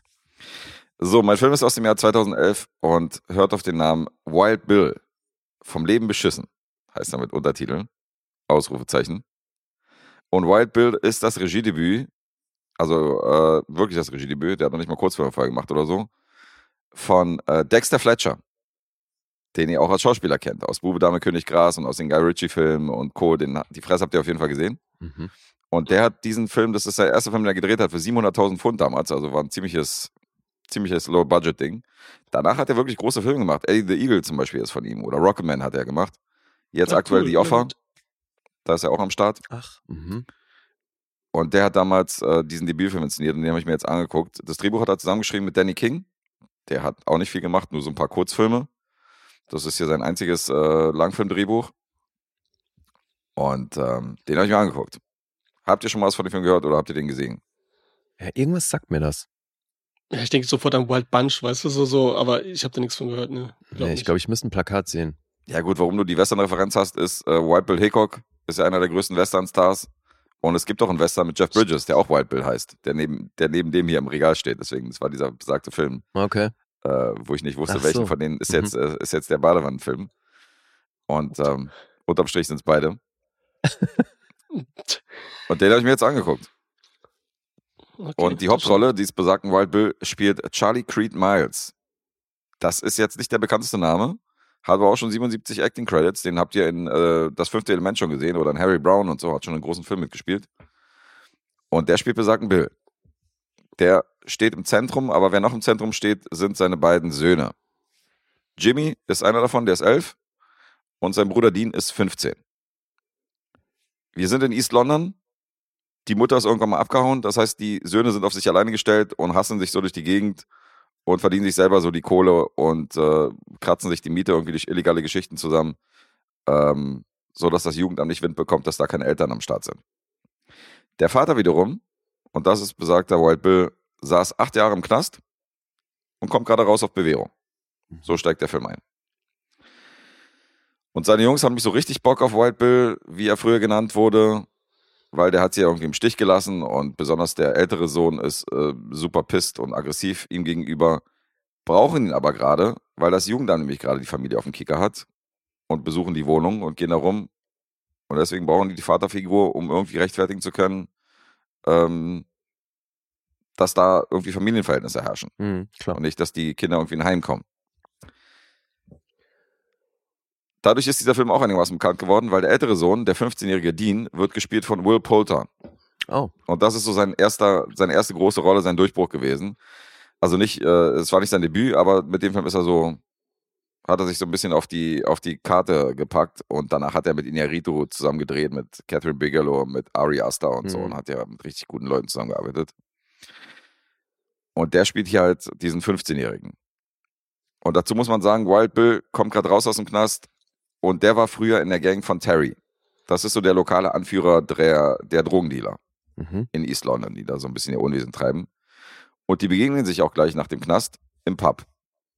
Bill geht nämlich in sein Pub und will da, will da irgendwie sein Bier trinken und Terry begrüßt ihn und sagt, so willst du nicht mal wieder einsteigen.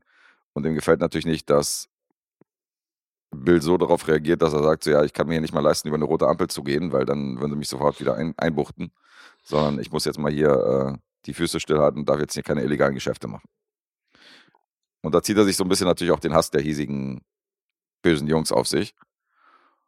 Problem ist bloß, als der elfjährige Sohn Jimmy von Terry halt zum, zum Dealen eingespannt wird, dann entwickelt sich Bill langsam wieder zu besagten Wild Bill aus seinen Jugendzeiten. Und ähm, dann steht so ein bisschen Konflikt zwischen, zwischen dem Vater und zwischen der Gang und zwischen den bösen Jungs da in der Gegend. Auch wenn das jetzt vielleicht so ein bisschen nach Action klingt, das ist kein Gangdrama in dem Sinne. Das ist eher so eine Sozialstudio vom sozial schwachen East London und so die einzelnen Charaktere, die da unterwegs sind, um diese beiden Jungs, die versuchen da zu hasseln und um die Verbindung mit dem Vater. Und ähm, es ist so ein bisschen, man sieht schon, dass Dexter Fletcher mit Guy Ritchie ab und zu zusammengearbeitet hat. Also gerade so im Soundtrack hört man das zum Beispiel, weil du hörst so eine Sachen wie Madness oder so diese Ska-Sachen oder, Mhm. oder The Clash und so eine Sachen. Sowas hast du halt im Score. Ist schon ganz cool. Und du hast ein paar bekannte Leute, die du in Nebenrollen noch hast. Also du siehst äh, Ivan Rayon, hast du zum Beispiel als hiesigen Drogendealer da äh, in dieser Gang von diesem Terry. Mhm. Neil Mescal haben wir auch gesehen bei Utopia oder Kill List. Einer der beiden durchgeknallten Killer, der immer so ein bisschen wortkarg unterwegs sind. Mhm. Jason Fleming aus Bube Dame König Gras hat hier eine kleine Rolle. Andy Serkis spielt mit. Hm. Und Olivia Williams ist wieder dabei, Ach. die wir bei Rushmore hatten. Und bei The Sixth Sense. Mhm. Also durchaus ein paar bekannte Gesichter, die man hier sieht. Ist jetzt nicht der beste Vertreter seines Genres, aber wenn man so diese englischen Milieustudien mag, äh, mit diesem Cockney English und ein bisschen frech und ein bisschen halt äh, die sozial schwierigen Fälle. Also Will Poulter mit seinen 15 verliebt sich dann in so ein Mädel, die ungefähr in seinem Alter ist, aber schon ein Kind hat Mhm. und schon ein Baby mit einem Kinderwagen unterwegs ist und so. Also so eine, so eine Szene ist es halt da. Mhm. Und ähm, ist cool. Nicht herausragend, aber es ist ein cooler Film. Also, der hat hier für 700.000 Pfund, was jetzt nicht viel Budget ist, hat er echt einen äh, soliden Film hingelegt. Mhm. Aber sag mal, ist Will Poulter, der ist Engländer, okay. Mhm. Abgefahren. Weil ich kenne den, glaube ich, wirklich nur auf amerikanischem Englisch. Ja, Son of Rambo war, glaube ich, sein, sein erster Film. Sein Durchbruch, dieses Comic-of-Age-Ding, den habe ich nicht gesehen, aber Mhm. das war, glaube ich, so der erste Film, wo er mitgespielt hat. Ja, aber der ist ja mittlerweile, der hat ja dann wirklich große Sachen gemacht. Ja, ja, klar. So Maze Runner und ich meine, We the Millers war für mich natürlich ein kleines Highlight. Mhm. Und der war doch jetzt auch, war der nicht in Dope Sick auch dabei? Ja, doch. Ja, hat eine gute Karriere hingelegt in den zehn Jahren. Naja, und vor allem, ich hatte nicht auf dem Schirm, dass der Brite ist. Hast du nicht? Nee, geil. Wieder was gelernt.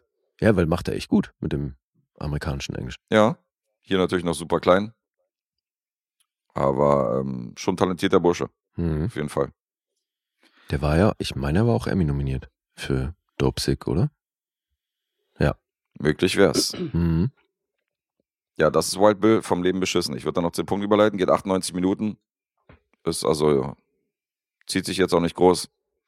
Und ähm, Aber du mochtest den, ja? ja, ich Okay. mochte den. Hat bei IMDb eine 7,2. Metascore habe ich nicht gefunden davon. Rotten Tomatoes ist bei einer 100% Bewertung bei 27 Reviews tatsächlich von der Kritik. Und steht bei einer 7,6. Mhm. 3,9 gibt es vom Publikum und Letterboxd 3,5. Okay.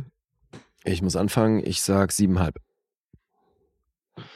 Hätte ich auch gesagt, siebeneinhalb. Vielleicht noch acht, aber siebeneinhalb bin ich auch. Äh, Für eine 7,5 hat es nicht mehr gereicht, eine 7 ist es geworden. Ah, oder sieben. Scheiße. Eine solide 7. Gute 7. Okay. So viel zu Wild Bill. Alright. So, und jetzt aber wirklich. Jetzt wird's episch. Das Epos. Ja, erstmal gucken, ne? Ja, deswegen, ihr müsst da jetzt Das hat mal, gucken. ihr müsst da mal ran. Ich bin sehr gespannt, weil das natürlich jetzt für eine Erstsichtung in der heutigen Zeit, ist das finde ich das sehr spannend. Also, Ja, die Woche war hart, den zu gucken. was war hart? Die Woche, den zu gucken. Ja, ja, frag uns mal. Wir haben So den ja, gedauert. Abgehackt immer so. das Ach eigentlich echt? Du hast, den, du hast den episodenweise geguckt, ja? immer 15 Minuten hier und dann 10 Minuten da, ja. Ja, immer wie eine Dings-Episode. Wie, wie ein TikTok-Video immer. Immer 30 Sekunden und dann. Mhm, mhm. Nein, ich habe den geschafft, in zwei Hälften habe ich den geschafft. Hast du wenigstens zum Epilog geguckt? Also so, äh, nee, zur Intermission, also zu dieser Pause. Hast du da wenigstens Ja, also länger als? Intermission habe ich sogar geguckt. Ach, also hast du länger geguckt? wirklich. Ja. Dafür ist ja die Intermission da. Wenn du den in zwei Teilen guckst, dann musst du da die Pause machen. Ja, manchmal denke ich, ja, ich schaffe das noch, weil ich Zeit schlecht einschätzen kann und so, auch wenn ich die So. Uhr sehe, aber äh, habe ich nicht geschafft. Okay, verstehe. Ja, der Film ist, ich hatte das mit Lee auch neu- neulich so, äh, als wir gestern im Kino waren, haben wir kurz mal drüber gequatscht und also wenn man, Also jetzt sag mal, welchen Film ihr gestern wart, weil ihr die ganze Zeit sagt, ihr wart gestern im wir Kino. waren bei John Wick, wir haben jetzt John Wick gesehen Ja, ne? Ja. Okay. und ähm, bringen wir natürlich auch demnächst den vierten Teil. Mhm.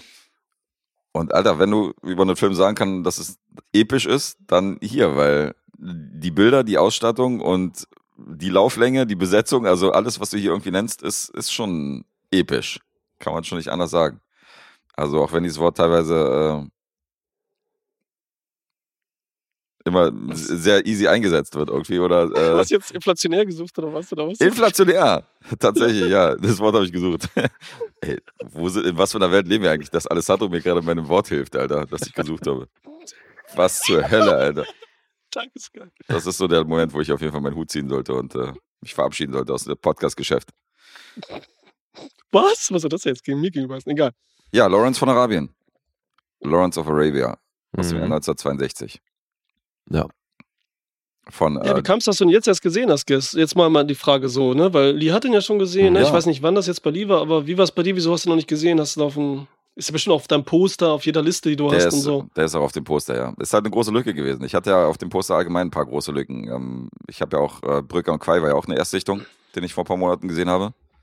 Passt gut dazu, ja. Ja, ist ja auch von David Lean gewesen. Dr. Mhm. Chivago ist auch von ihm. Den habe ich wiederum von früher gekannt. Sir David Lean, bitte. Sir David Lean, I'm sorry, falls er zuhört. Small word, big gut. meaning. Ja. Just like cunt. Richtig. Wo ist, denn, Zit- wo ist denn das Zitat hier? Na, das habe ich dir doch erzählt. Das äh, hat mir Mattes erzählt. Das hat doch Sir Ben Kingsley am Set Ach so, ja, stimmt. Der gedroppt. war das, ja. Das ist eine krasse Story, Alter. Ja. Dass der dann, äh, das war mit einem Beleuchter, meine ich. So, und der wurde irgendwie angesprochen und dann hieß es nur Mr. Kingsley und dann lag er halt Wert drauf, dass es Sir Ben Kingsley heißt. Dann Das meinte habe ich schon öfters gehört, das muss echt heftig sein. Ne? mit dem Zusatz halt Small Word, Big Meaning. Und dann meinte der Beleuchter halt, ja, just like cunt. Ziemlich geile Reaktion. oder? Und dann war er den Job los. Ja, Just like Kant. Egal, dafür hat sich's gelohnt, ganz ehrlich. Voll. Ja. Ja. Dafür hat es sich gelohnt, ja. Er wird zitiert in Mhm. diesem Podcast. Nur jeder weiß, wer Ben Kingsley ist, aber nicht, wer der oben beleuchtet ist. ja Das stimmt. Stimmt, den Namen äh, hätten wir schon auch präsentieren können. Ja. Äh, ja, und das Drehbuch ist von Robert Bolt. Von dem ist nämlich besagter Dr. Chivago das Drehbuch. Der hat auch Mission das Drehbuch geschrieben. Hier mit Robert De Niro in den 80ern. ist auch von ihm. Mhm. Also war schon ein paar Mal im Oscar-Rennen. Und eine ganze Weile uncredited. Ja, Äh, bis 78. Genau, Michael Wilson nämlich. War die ganze Zeit uncredited und mittlerweile 1995, seit 1995 ist es offiziell, glaube ich. Äh, Nee, also acht, seit 78, meine ich, hat er den Credit bekommen und ähm, seit 95 war er dann dafür rückwirkend auch Oscar nominiert. Ach, rückwirkend Oscar nominiert. Das okay, ist das das wurde Ding, 95 weißt du? eingeführt. Michael Wilson nämlich. Ja. Das ist wiederum der Typ, der Brücker und Quai das Drehbuch Mhm. geschrieben hat und Planet der Affen ist auch von ihm, der, Genau, ja. der Ursprungsteil. Mhm. Und Musik von Maurice Jarre. Den hatte ich ja neulich in der längste Tag in dem Kriegsfilm. Mhm. Den hat er auch vertont. Hat große Sachen äh, musikalisch untermalt in der Filmgeschichte. Ja, und Produzent Sam Spiegel und das ist deswegen schon echt alles mal hinter der Kamera oder auf dem Papier schon echt groß aufgestellt. Ja. Deswegen eigentlich ganz gute Voraussetzung. Dementsprechend fett war auch die Ausbeute für zehn Oscars nominiert. Ein Elfter war wegen Dummheit eigentlich nicht, nicht dazu Oha, gekommen. ey. Als ich das gelesen habe, dachte ich auch im Ernst, ey, ihr habt verpennt, Klärt mich auf. die Kostümbildnerin einzureichen und deswegen keine Oscar-Nominierung fürs Ja. Kostüm so, bekommen. oh mein Gott. Oh mein Ja, die gäbe es hundertprozentig. Ah, ja, ja, also auf jeden hätten wir eine bekommen. Von 10 hat er 7 gewonnen. Bester Film, Regie, Kamera, Farbe. Wurde ja noch unterteilt damals. Sets wurden äh, ausgezeichnet. Sound, Schnitt, Mhm. Score. Und nominiert waren ansonsten noch die Schauspieler. Peter O'Toole, Omar Sharif Mhm. und äh, das Drehbuch. Die sind leer ausgegangen. Ich habe mal geguckt, Gregory Peck hat ihn gekriegt. Ja. Ähm, To Kill a Mockingbird. richtig, wer die Nachtigall stört. Der hat ihn bekommen. Ja, und in der Nebenrolle war es Ed Beagley. Aber ist ja dann trotzdem eine ganz gute Ausbeute mit sieben von zehn. Auf jeden Fall. Denke auch. Ja. Alessandro, warum hat das bei dir so lange gedauert, bis du den gesehen hast? Boah, hatte ich auch immer so auf dem Schirm natürlich, ne? Aber ich wusste auch, bevor ich den angefangen habe, ich wusste auch nichts über den Film, geschichtenmäßig. Hm. Man kennt das Cover, Lawrence von Arabien, man kennt so die paar Bilder, man kennt den heftigen Cut, so wie bei Space Odyssey, den ich auch immer noch nicht gesehen habe, wo du alles so wie die Effekte gemacht worden sind, Mhm. weißt und diese ganzen Sachen, die Matchcuts und so wie hier auch, aber nicht gesehen. Ja, genau wusste ich natürlich in der Story jetzt auch nicht, worum es geht. Also ich wusste, okay, es geht halt um Engländer, der irgendwie zum Scheich wird oder was so. Weißt du, genau, durch die Wüste, durch die Wüste rennt. Aber was da passiert, wusste ich natürlich auch nicht. Ey, man wusste nicht, man wusste natürlich, der Steven Spielberg, der sagt das hier in den zweiten Dings, ne, einer seiner Mhm. Lieblingsfilme, was man auch witzigerweise, das ist toll, wenn man das dann einfach sieht und, und dann checkt, okay, Ja, das ist eben. fucking Das ist Indiana eine Jones hier und so, ne? Das guckt ist so- er ich finde, halt das- jedes Jahr, hat er gesagt, in der Doku. Das finde ich halt auch krass. Ja? Okay. Ja. die Doku habe ich auch gesehen, diese Spielberg-Doku vor ein paar Jahren, ne? Wo er, wo er, das genau, wo er gesagt. hat, dass er auch auf Mhm. diesem Studio sich da eingenistet hat und so hin und her da gewohnt hat. Und äh, da hat er gesagt, dass er diesen Film einmal im Jahr mindestens guckt. Und ich finde Ja, den Vergleich zu Space Odyssey echt gut, weil wie bei dem sieht man hier halt, wofür das alles Vorbild war. Also Mhm. was das für eine Inspiration für wie viele Filme war, ey, das ist so krass. Ja, das voll. Ey, für mich ist das komplett so ein New Hollywood-Vorbild, weil du hast einen Spielberg, der dieses Abenteuerding daraus genommen hat. Mhm. Du hast einen Scorsese, der dieses selbstzerstörische äh, Charakter fast rausgenommen hat und so, der immer weitermacht und eigentlich voll verloren ist von Anfang an, Ja. so gefühlt. Du hast äh, das Star Wars, Epochale Alter, das ist von einem optisch voll Hä? oft. Ich finde, das ist optisch auch voll oft Star Wars. Voll Kanne, Star Ja. Wars Look für George Lucas und so. Dann haben Mhm. wir noch äh, Francis Ford Coppola, das Epochale Mhm. und so Ja. weiter. Ne? Dann haben wir nur Brian De Palma. Bertolucci ist mit drin und so. Doch, da auch. Diese Ja. ganzen Landschaftsaufnahmen, auch, auch so Sergio Leone definitiv. Also Ja. so Western-Motive halt nur in der Wüste. Mörder, ja. Mhm. Eine Menge davon. Auf jeden Fall. Yes. Und das Ding ist halt, diese Filme werden halt nicht mehr gedreht, weil das ist ein Mammutfilm, der wurde an Originalschauplätzen gedreht, weißt du, die haben da alles hingekarrt in die Wüste, haben Massen von Statisten dahingestellt und sowas würde man heute halt irgendwie ähm, ja äh, das wird per 300 Sound Millionen machen oder so, sowas. weißt du, oder genau. Christopher Nolan vielleicht irgendwann, wenn er sagt, er will sowas machen. Man hat halt so ein dafür das Geld Stagecraft. kriegt. Ja, gut, aber Ja, deswegen, ich finde, man sieht hier auch total, dass Villeneuve ähm, Mörder inspiriert war von dem Film. Weil ich finde, man Genau, erkennt Dune hier halt auch Dune ja. total Also- drin und so, ja. stimmt Also schon. so ein bisschen Blade Runner und so. Ja, genau. Ich war auf jeden Fall positiv überrascht. Nochmals, weil man so denkt, so 60er Jahre, so ein Oscar-Ding und so, ne? Ist so Hollywood, Blockbuster, ein bisschen oberflächlich, sage ich jetzt einfach mal so. Weißt du, so ein schöner, so ein perfekter Film einfach so, ne? Was so. Äh, aber der ist, dass das so heftig mit, dem, mit der Figur ist und so. Ja, ist Und die untypisch. Geschichte, die er erzählt, ey, Ja, das wirklich hatte ich untypisch. überhaupt nicht gedacht, ne? Du, nicht- also, weil ich auch Warte, nicht so wusste, wie heftig interessant das eigentlich ist. Was Hm? meinst du mit untypisch? Naja, das, was Alessandro, worauf er anspielt, meint er wahrscheinlich, dass wir so eine moralisch fragwürdige Hauptfigur haben, die ja damals nicht unbedingt ins Zentrum gerückt wird, sondern damals hast Mhm. du ja diese Helden gehabt, weißt du, so Leute, die halt irgendwie so als Identifik Identifikationsfigur dienten. Und hier ist ja ein Typen, der irgendwann mal Gefallen an Gewalt findet im Laufe des Films. Und das Mhm. ist schon, den im Zentrum von so, einem, von so einem Epos zu packen, weißt du, so ein Oscar-Film und so eine Riesenbesetzung ist schon damals ein Move gewesen. Aber ich Mhm. fand, was er macht, wie konsequenzreich er ist, Ja. wie extrem er ist, wie hart er ist und so, gerade in so einem Hollywood-Film und so, ne? auf jeden Fall. Also ich sag, er sagt jetzt im Hollywood-Film, ne? Ähm, gerade wegen der Oscars und damaligen Zeit. Und, äh, und dass er halt so viel macht. Also er ist gar nicht so beurteilend, sondern lässt das echt dem Zuschauer irgendwie gefühlt frei und so. Mhm. Also das fand ich auch extrem. Und das Allerextremste ist ja, da denke ich sofort so am Anfang, ey, als er da rumläuft und so und dann mit seinem Zeugs, das ist äh, Peter O'Toole, der ist ja wie, ähm, Alter, jetzt fällt mir der Name nicht ein. Warte, ich hab's gleich. Fuck, Alter. Warte, warte, warte. Hakan. Äh, was? Aus, jetzt, wenn ich, dann nehme ich die Pointe vorweg, die auch klar ist. Scheiße. Nicht die Ach, Pointe. ich sag's, hier, sag aus Prometheus, der Darsteller, wie heißt er nochmal? Michael Der Fassbender? David spielt. Michael Fassbender? Ja, Michael Fassbender, Alter.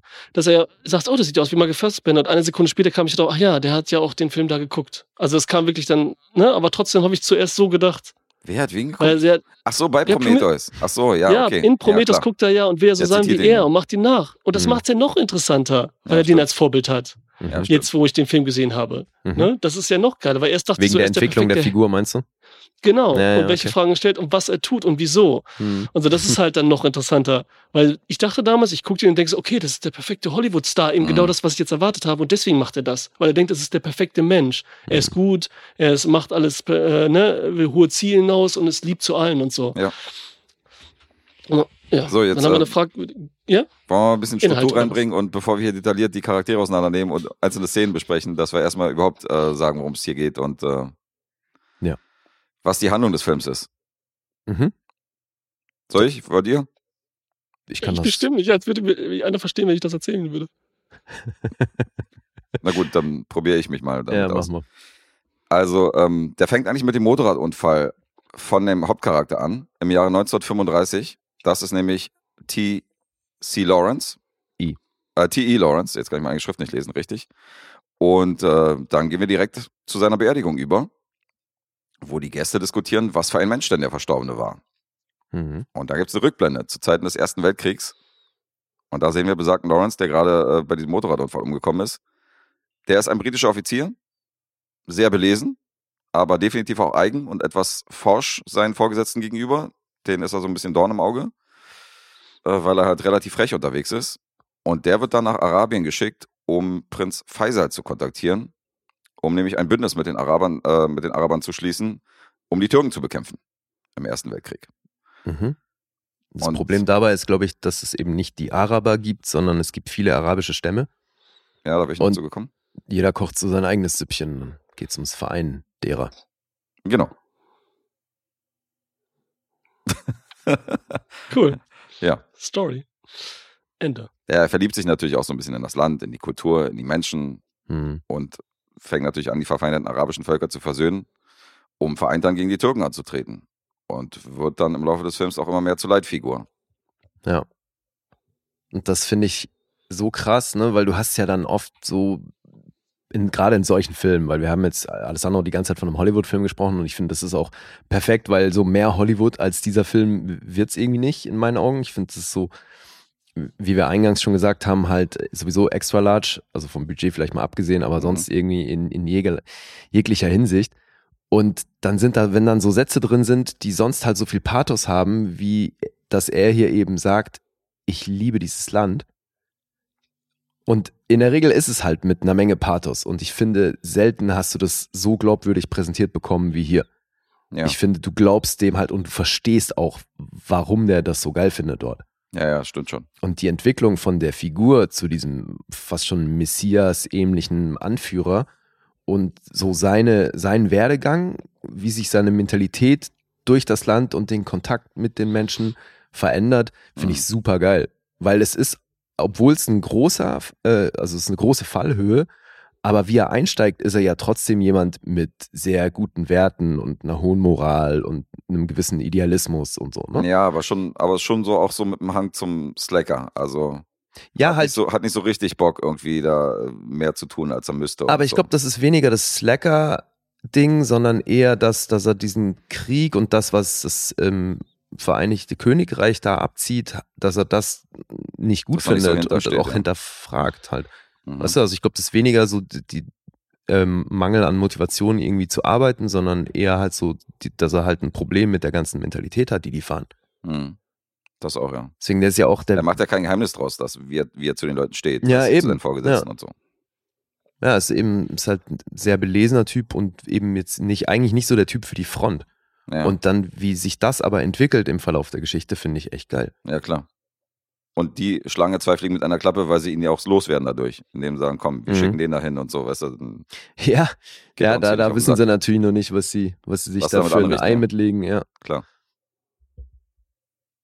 Ja, und äh, also um jetzt diesen Status zu erreichen und zu dem zu werden, was er, was er halt wird, macht er teilweise auch Sachen so, wo du, wo du dich fragst, so, Alter, okay. Also in dem Moment macht das natürlich Sinn und ist konsequent, ist aber alles andere als heldenmäßig oder moralisch voll vertretbar. Naja, in erster halt- Instanz schon. So die erste Aktion, die er bringt, die verleiht ihm ja dann auch so ein bisschen die Respekt, ja. Rechtfertigung, eben, weil da Respekt mit dranhängt, aber dann wird er so ein bisschen, dann lassen sie ihn so ein bisschen machen, Hm. weil er da halt in erster Instanz echt was reißt, so Eigeninitiativ vor allem. Und dann realisieren die aber, dass er halt immer mehr zum Problem wird, weil der da so zur Leitfigur wird und ähm, ja, damit halt ziemlich gut steuern kann, was die ganzen arabischen Stämme da so treiben. Ey, und ganz ehrlich, ich weiß nicht, wie es euch da geht, aber der hat nun wirklich eine, eine fette Lauflänge, drei Stunden 38, Mhm. ist ordentlich.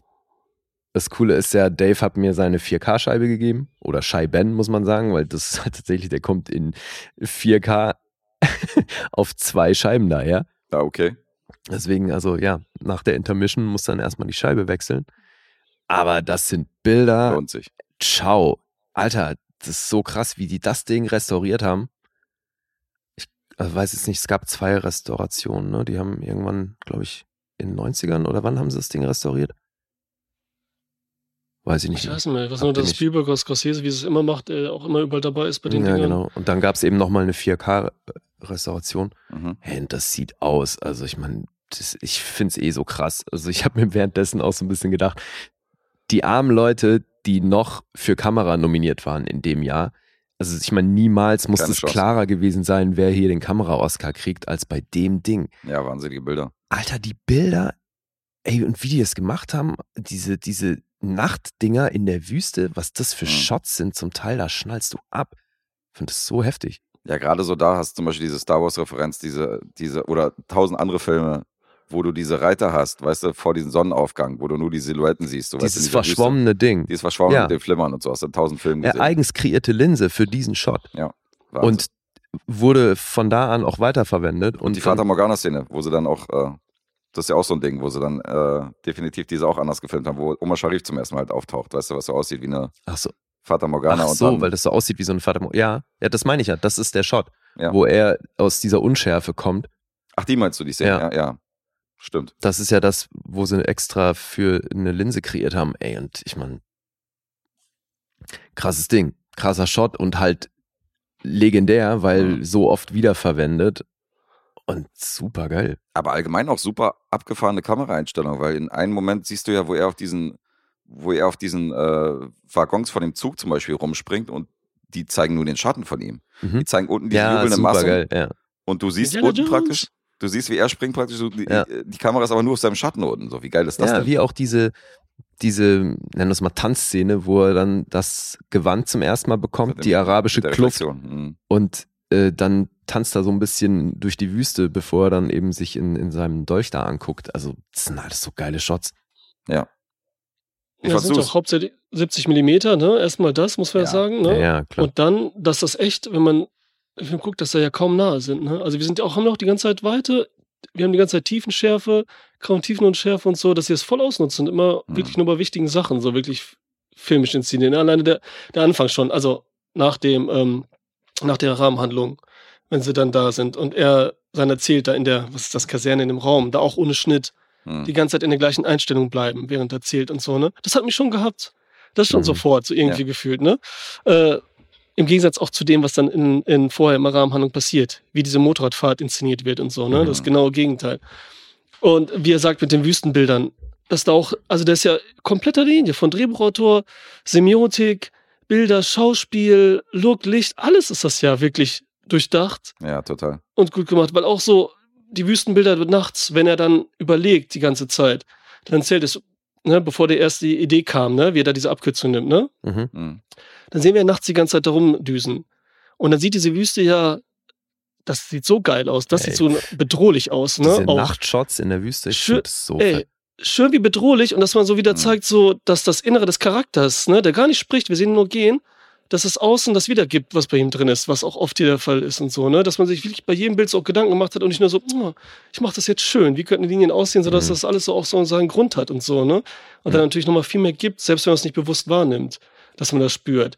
Ja. Und ich finde auch, das erste, ich sag jetzt mal Drittel, ich kann es nicht genau sagen und so, ne? Das, das ist auch ein Film, den hätte man noch ein zweites Mal gucken müssen und dann so mit Notizzettel, so, weißt du, einmal so Hm. wirken lassen und dann nochmal, weil das so Mhm. viel ist. Ja. ja, das ist Das sehr finde viel ich drin.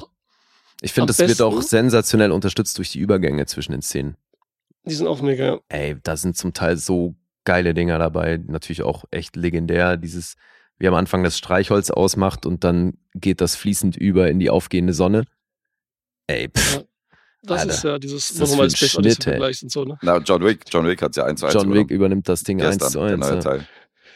Genau die ja, Szene. stimmt. Und dann inklusive galoppierender Pferde durch die Wüste. Ne? So- Und das habe ich Ja. mich gestern nämlich auch gefragt und jetzt habe ich es nochmal bestätigt, weil ich nochmal nachgeguckt habe.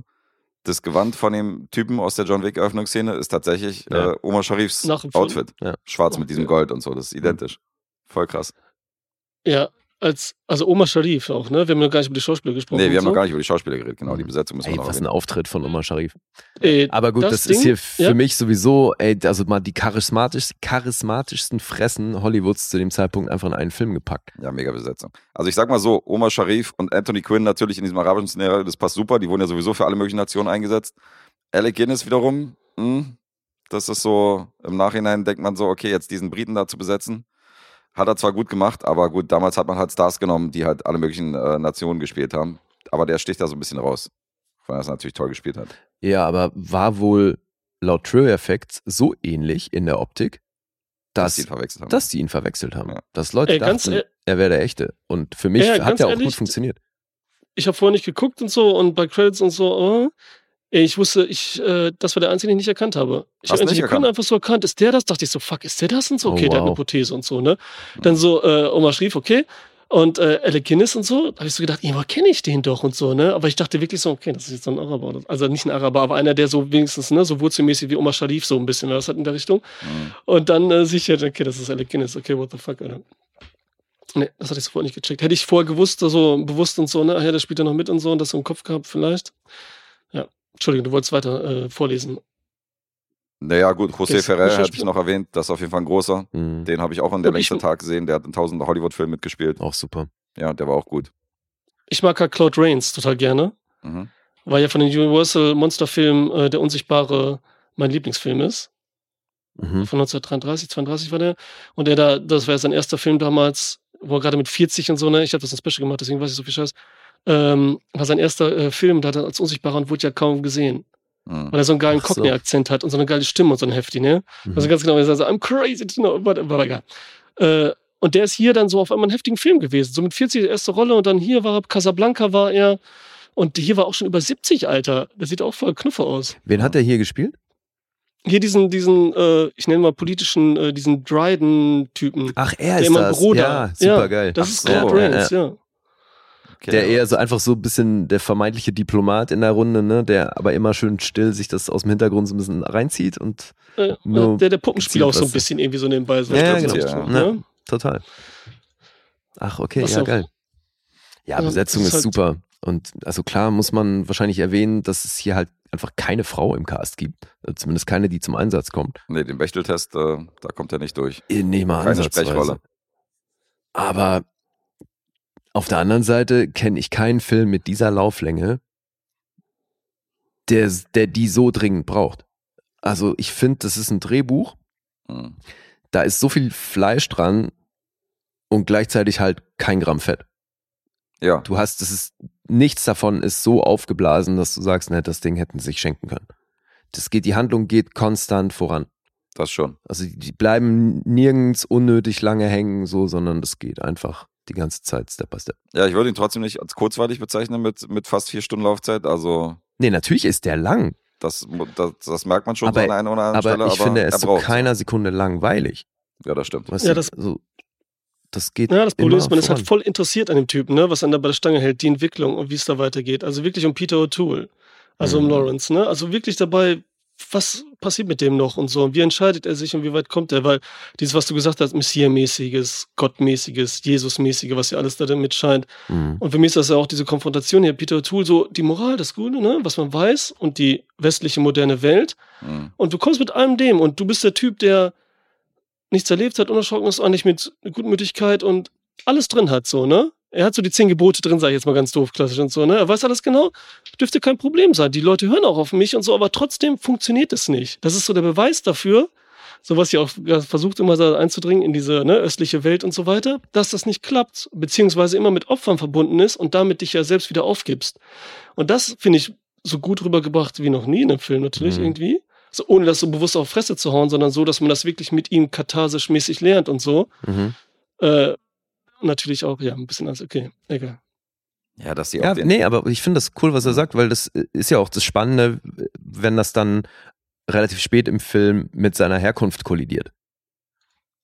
Wenn er, wenn er diesen Punkt erreicht hat, wo er merkt, ja, ich kann aber nicht komplett abstreifen, wer ich bin, wo ich herkomme. Mhm. Weißt du, so, es wird immer ein Teil von mir sein. sind ja schon Spoiler-Territory, aber ja, klar. Ja, ich weiß nicht. Also, das finde ich jetzt Alter. nicht wirklich gut. Ja, gut, war für mich. Du haust ja neulich irgendwelche Auftritte von Leuten raus, wo man sagt, das wäre für andere definitiv ein Spoiler. Und jetzt kommst du, wir sprechen hier über große philosophische Themen und dann sagst du, es ist ein Spoiler. Äh, also ich dachte jetzt, du spielst auf eine bestimmte Szene an, die ist für mich gegen Ende, aber Ja, ja, total. Aber ich habe jetzt nicht äh, erwähnt, was in der Szene passiert. Mir geht's nur um die Entwicklung seiner Figur, dass das halt äh, sehr glaubhaft aufgezogen ist und super spannend mitzuverfolgen, wie jemand mit eigentlich intakten moralischen Werten dann so einen Verlauf nimmt. Mhm. Das ist halt wirklich gut, äh, gut erzählt und konstruiert und wie gesagt immer noch, also in diesen Zwischensachen, die natürlich dafür verantwortlich sind, mit auch, ne, also wirklich heftig. Also wirklich heftig, was da passiert auch, ne, diese Konstru also das fand ich auch, das hat mich so äh, voll überrascht auch. Man kann ja nicht drüber reden jetzt, aber äh, was kann man denn noch labern, ohne dass man so drüber, hier, was ist denn noch mit technischen Sachen und so? Habt ihr noch irgendwas Trivia-mäßig? Was denn noch mit technischen Sachen und so? Hier, Technik War gibt's doch auch noch. Action-Szenen. Act oder diese ganzen Sachen, da waren ja immer, ne? Ja, es gibt einige diese Massenszenen, wenn da so Ja. viele Leute unterwegs waren, die jetzt nicht übertrieben viel waren, aber trotzdem eben gigantisch wirkte, auch gerade weil es in der Wüste war und so. Das waren wahrscheinlich echt alles Statisten, alles, ne, nichts gespiegelt, nichts gemacht, nichts gedoppelt oder so. Nee, ne? nee. Na, diese Tausende Stadt da zum Beispiel, die, die, äh, die wurde ja komplett aufgebaut aus dem Nichts. Ja. Da haben sie irgendwie 400 Pferde und äh, was war das, 150 Kamele irgendwie in dieser Szene eingebaut. Also Ja, die haben Aufwand. vieles davon in Spanien gedreht, also gerade dann eben diese Stadt, die sie da aufgebaut haben, Mhm. das war dann alles in Spanien, aber eben Großteil von der Wüste natürlich auch echt in Jordanien gedreht. Und da hat dann Knaller, der König, hat dann seine äh, Brigade hingestellt von Soldaten, also reale Soldaten, die dann auch als Soldaten Komparsen im Film fungiert haben. Mhm. Okay. Und hingen deswegen öfter am Set rum. Und das finde ich so lustig, weil aus den Trivia Effects geht halt knallhart hervor, dass der dann sich am Set in eine britische Sekretärin verliebt hat.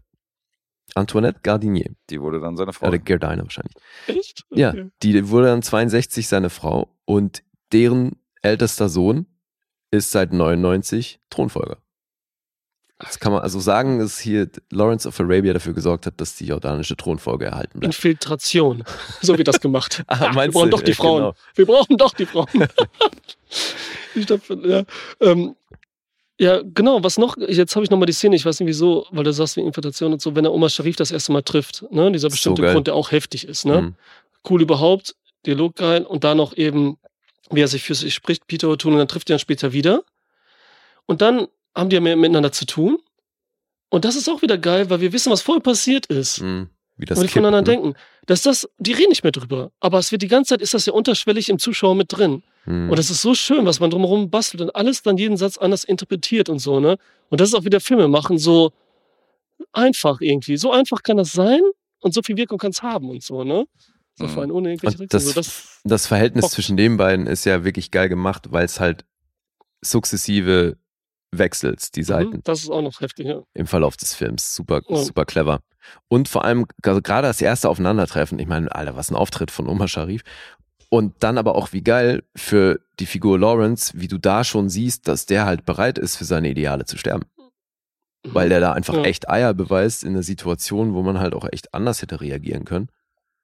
Und das ist schon für die Figur echt ganz geil. Ja, du merkst halt Ja, auch, aber dass, die, dass die arabischen Charaktere, dass die halt beeindruckt sind, indem er so kaltschnäuzig immer so seine Meinung sagt und so furchtlos halt agiert. So. Mhm. so und die sind dann durch, diese, durch dieses Auftreten, durch die Art von ihm, sind die halt auch oft beeindruckt, weil das ja. Ja. so ein stolzes Volk ist. Und äh, Ja, Aber das meine ich, ne? Das ist halt, es ist voll glaubwürdig, dass der Ja. so deren Herzen gewinnt auch. ja, klar. Mhm. Ja. Ja. total. Aber weil diese Begegnung mit Oma Schrief, die erste, die birgt nicht nur das, die hat so viel drin noch.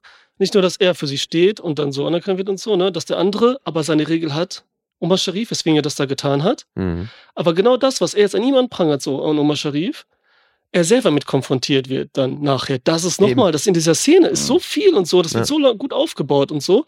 Und das, das ist halt auch wieder genial und funktioniert super und so. Und ich muss nochmal sagen, Oma Sharif hatte ich nie so wirklich auf dem Schirm. Ich habe auch Chivago nicht gesehen, Ja. das für mich auch so eine Schmonzette ist. Also das ist so ein Hollywood für mich auch, so ein, so ein allglatter Film und so, ne, Ja, den jeder gesehen haben muss. Der ist richtig gut. Mhm. Aber ist auch geil. Ja, Okay. der ist wirklich gut. Äh, und Omar Sharif ist ein, ist ein sexy Motherfucker. An den verliebe ich mich von seiner Ausstrahlung Charakter Mhm. her. Alter Schwede. Der bockt mich so richtig an, ey. Ja, ist auch so mega. lustig, weil Omar Sharif war ja in Ägypten, war der ja schon Star damals. Da war der ein richtig großer Ja. Schauspieler, aber international kannte den noch keiner. Und da haben die gesagt, okay, um den ein bisschen zu, damit man den Film auch in Ägypten so ein bisschen sich unterscheiden kann, haben sie gesagt, so, lass ihn mal einen Bart stehen. Mit dem Bart hat ihm dann nicht gefallen, David Lean, da hat er gesagt, machen wir einen Schnurrbart draus. Und der Schnurrbart war ja danach sein Markenzeichen. Also als der international Karriere gemacht hat, der hat ja in jedem Film wie Charles Bronson, hat ja diesen Schnurrbart. Das war ja, Ja, dann, Stimmt. und äh, Lawrence von Arabien war der erste Film, wo er, wo er den äh, so hat stehen lassen. Ja, und über den Film hat er dann das Visum bekommen, dass der überhaupt raus durfte. Ach krass, okay. Ja, und deswegen ist das ja so ein bisschen paradox, dass er dann gesagt hat, so ich bin in Ägypten groß, aber bin nicht darüber hinausgekommen und dann muss ausgerechnet ein jüdischer Produzent kommen, der Mhm. mir ein Visum gibt. Schon irgendwie witzig. Richtig gut. Ja, aber ey, es sind alle so krass kernige Typen. Also mein Favorite jetzt so in dieser erneuten Sichtung, den ich halt damals einfach nicht mehr auf dem Schirm, also, oder von damals nicht mehr auf dem Schirm hatte. Alter, Anthony Quinn. Mhm. Was ist denn der Typ für ein Scene-Stealer? Mhm.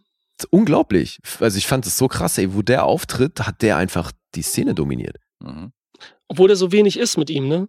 Auch, ne, wieder wenig erzählt wird, aber man versteht ihn sofort, ne? Eben das, und seine Präsenz, ja, die ist echt heftig. Ja, die Präsenz ist gut. Unglaublich, ey, wie der auftritt.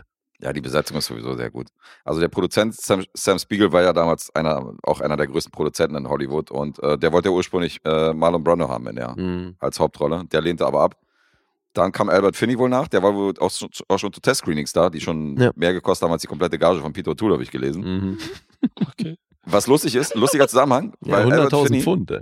Und Albert Finney haben die gesehen in äh, Saturday Night Sunday Morning, den ich hier besprochen hatte mit Alessandro in dieser Episode. Weißt du, dieses Sportdrama, wo er diesen Rugby-Spieler Okay, spielt in okay. England. Ach. Das war ja, das war ja Albert Finney in der Hauptrolle. Und äh, da haben die den gesehen Stimmt, stimmt. und wollten ihn dann besetzen aufgrund dessen. Das war ganz lustig. Ach, So als Parallele. Okay.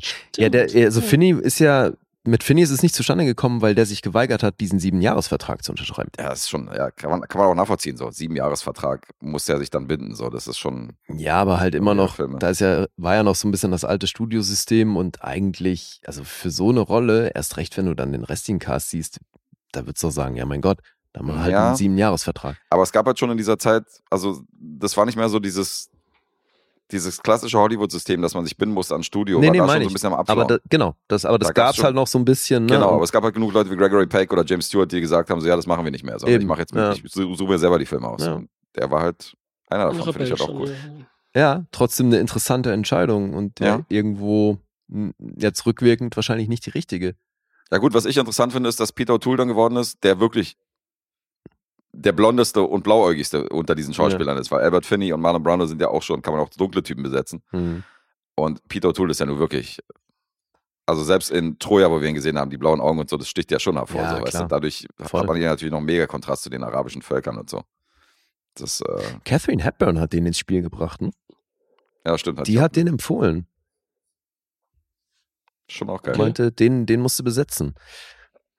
Ja, ich meine, klar wäre das mit so einem Brando auch krass geworden. Mhm. Aber wenn du dir überlegst, dass die hier irgendwie, wie lange? 14 Monate gedreht haben? Mhm.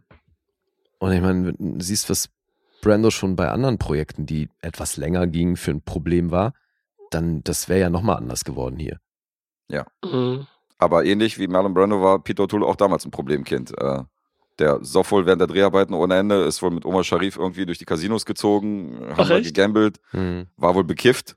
Also es gab ja diese Szene mit diesen, diese große Szene, wo die dann mit den Kamelen auch so losreiten, weißt du, in diese Schlacht. Ja. Und da waren wohl Ja, das war der Angriff auf Akiba. der Angriff auf Ja. Akiba, richtig. Und da haben ja die Leute immer gelobt, wie krass das aussieht, wie entschlossen er wirkt auf diesem Kamel. Und im Nachhinein hat er gesagt, der, der war Da total war High, dicht. oder was? Der war hackedicht, Alter. Der war, der war richtig besoffen. Oma Sharif auch. Die waren so hackedicht, die haben die Nacht durchgesoffen, haben da noch am Dreh irgendwie noch eingekippt, dass Oma Sharif Schiss hatte, weil wenn du von diesem Kamel fällst, weiter war ja auch alles so, weißt du, der Staub wurde aufgewirbelt und so, du hast ja keine Chance, du wirst ja platt getreten. Und Oma Sharif hat sich an dem Kamel festgebunden und war dann am Ende, wo die Szene zu Ende war, hing der unten an dem Kamel, weil sich das Seil so gelöst hat, und da hing da unten irgendwie dran. Peter O'Toole selber ist wohl direkt vom Kamel gefallen und das Kamel hat sich schützend irgendwie über ihn ge- gestellt, sodass die Leute ihm vorbeigeritten sind.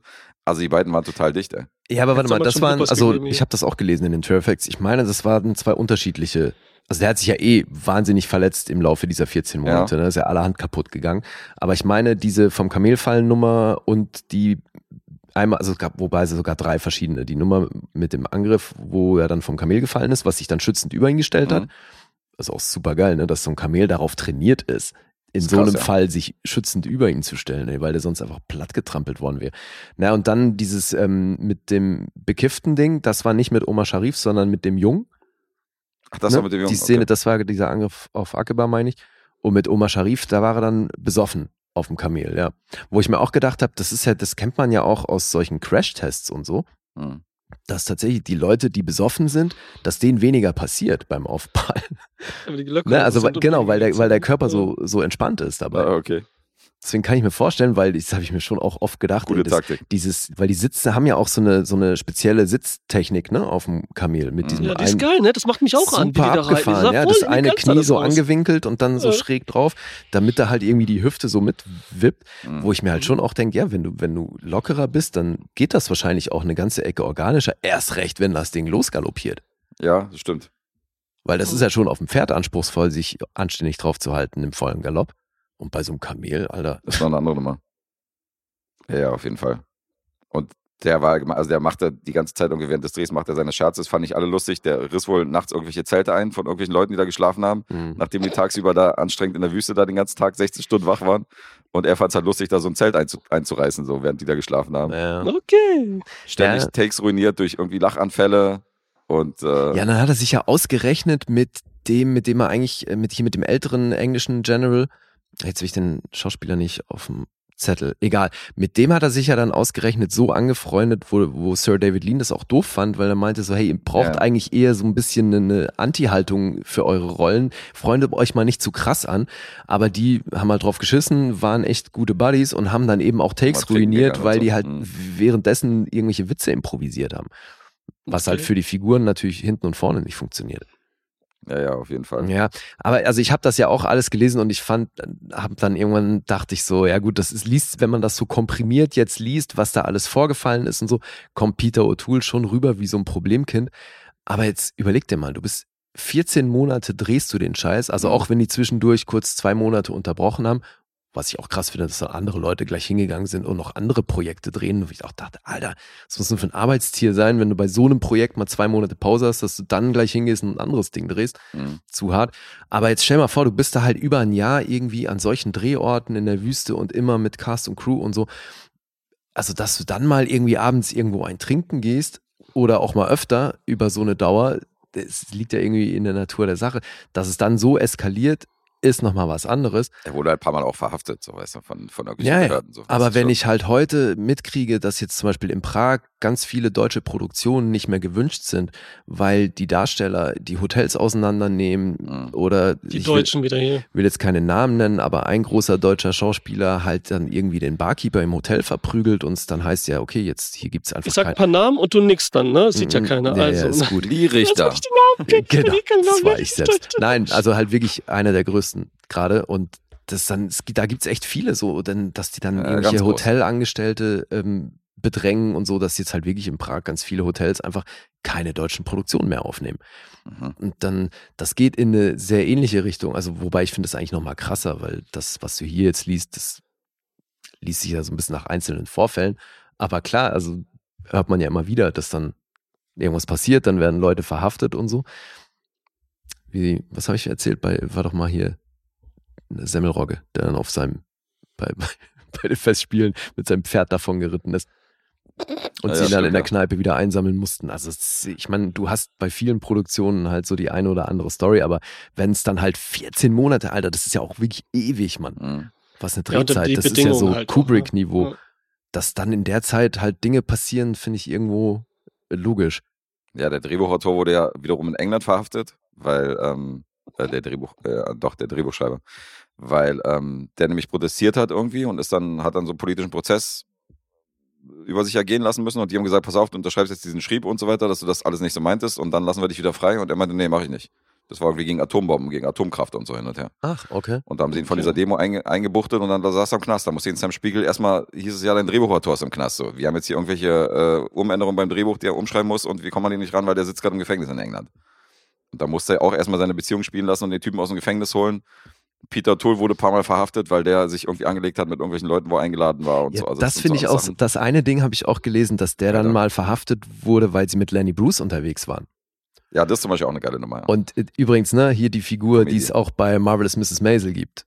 Da ist er, Ja. ist Lenny Bruce dann ja eine Zeit lang auch Love Interest für unsere Hauptfigur. Und mit dem waren sie unterwegs und das war ja so ein Stand-up-Comedian, also aber auch wirklich kein Kind von Traurigkeit.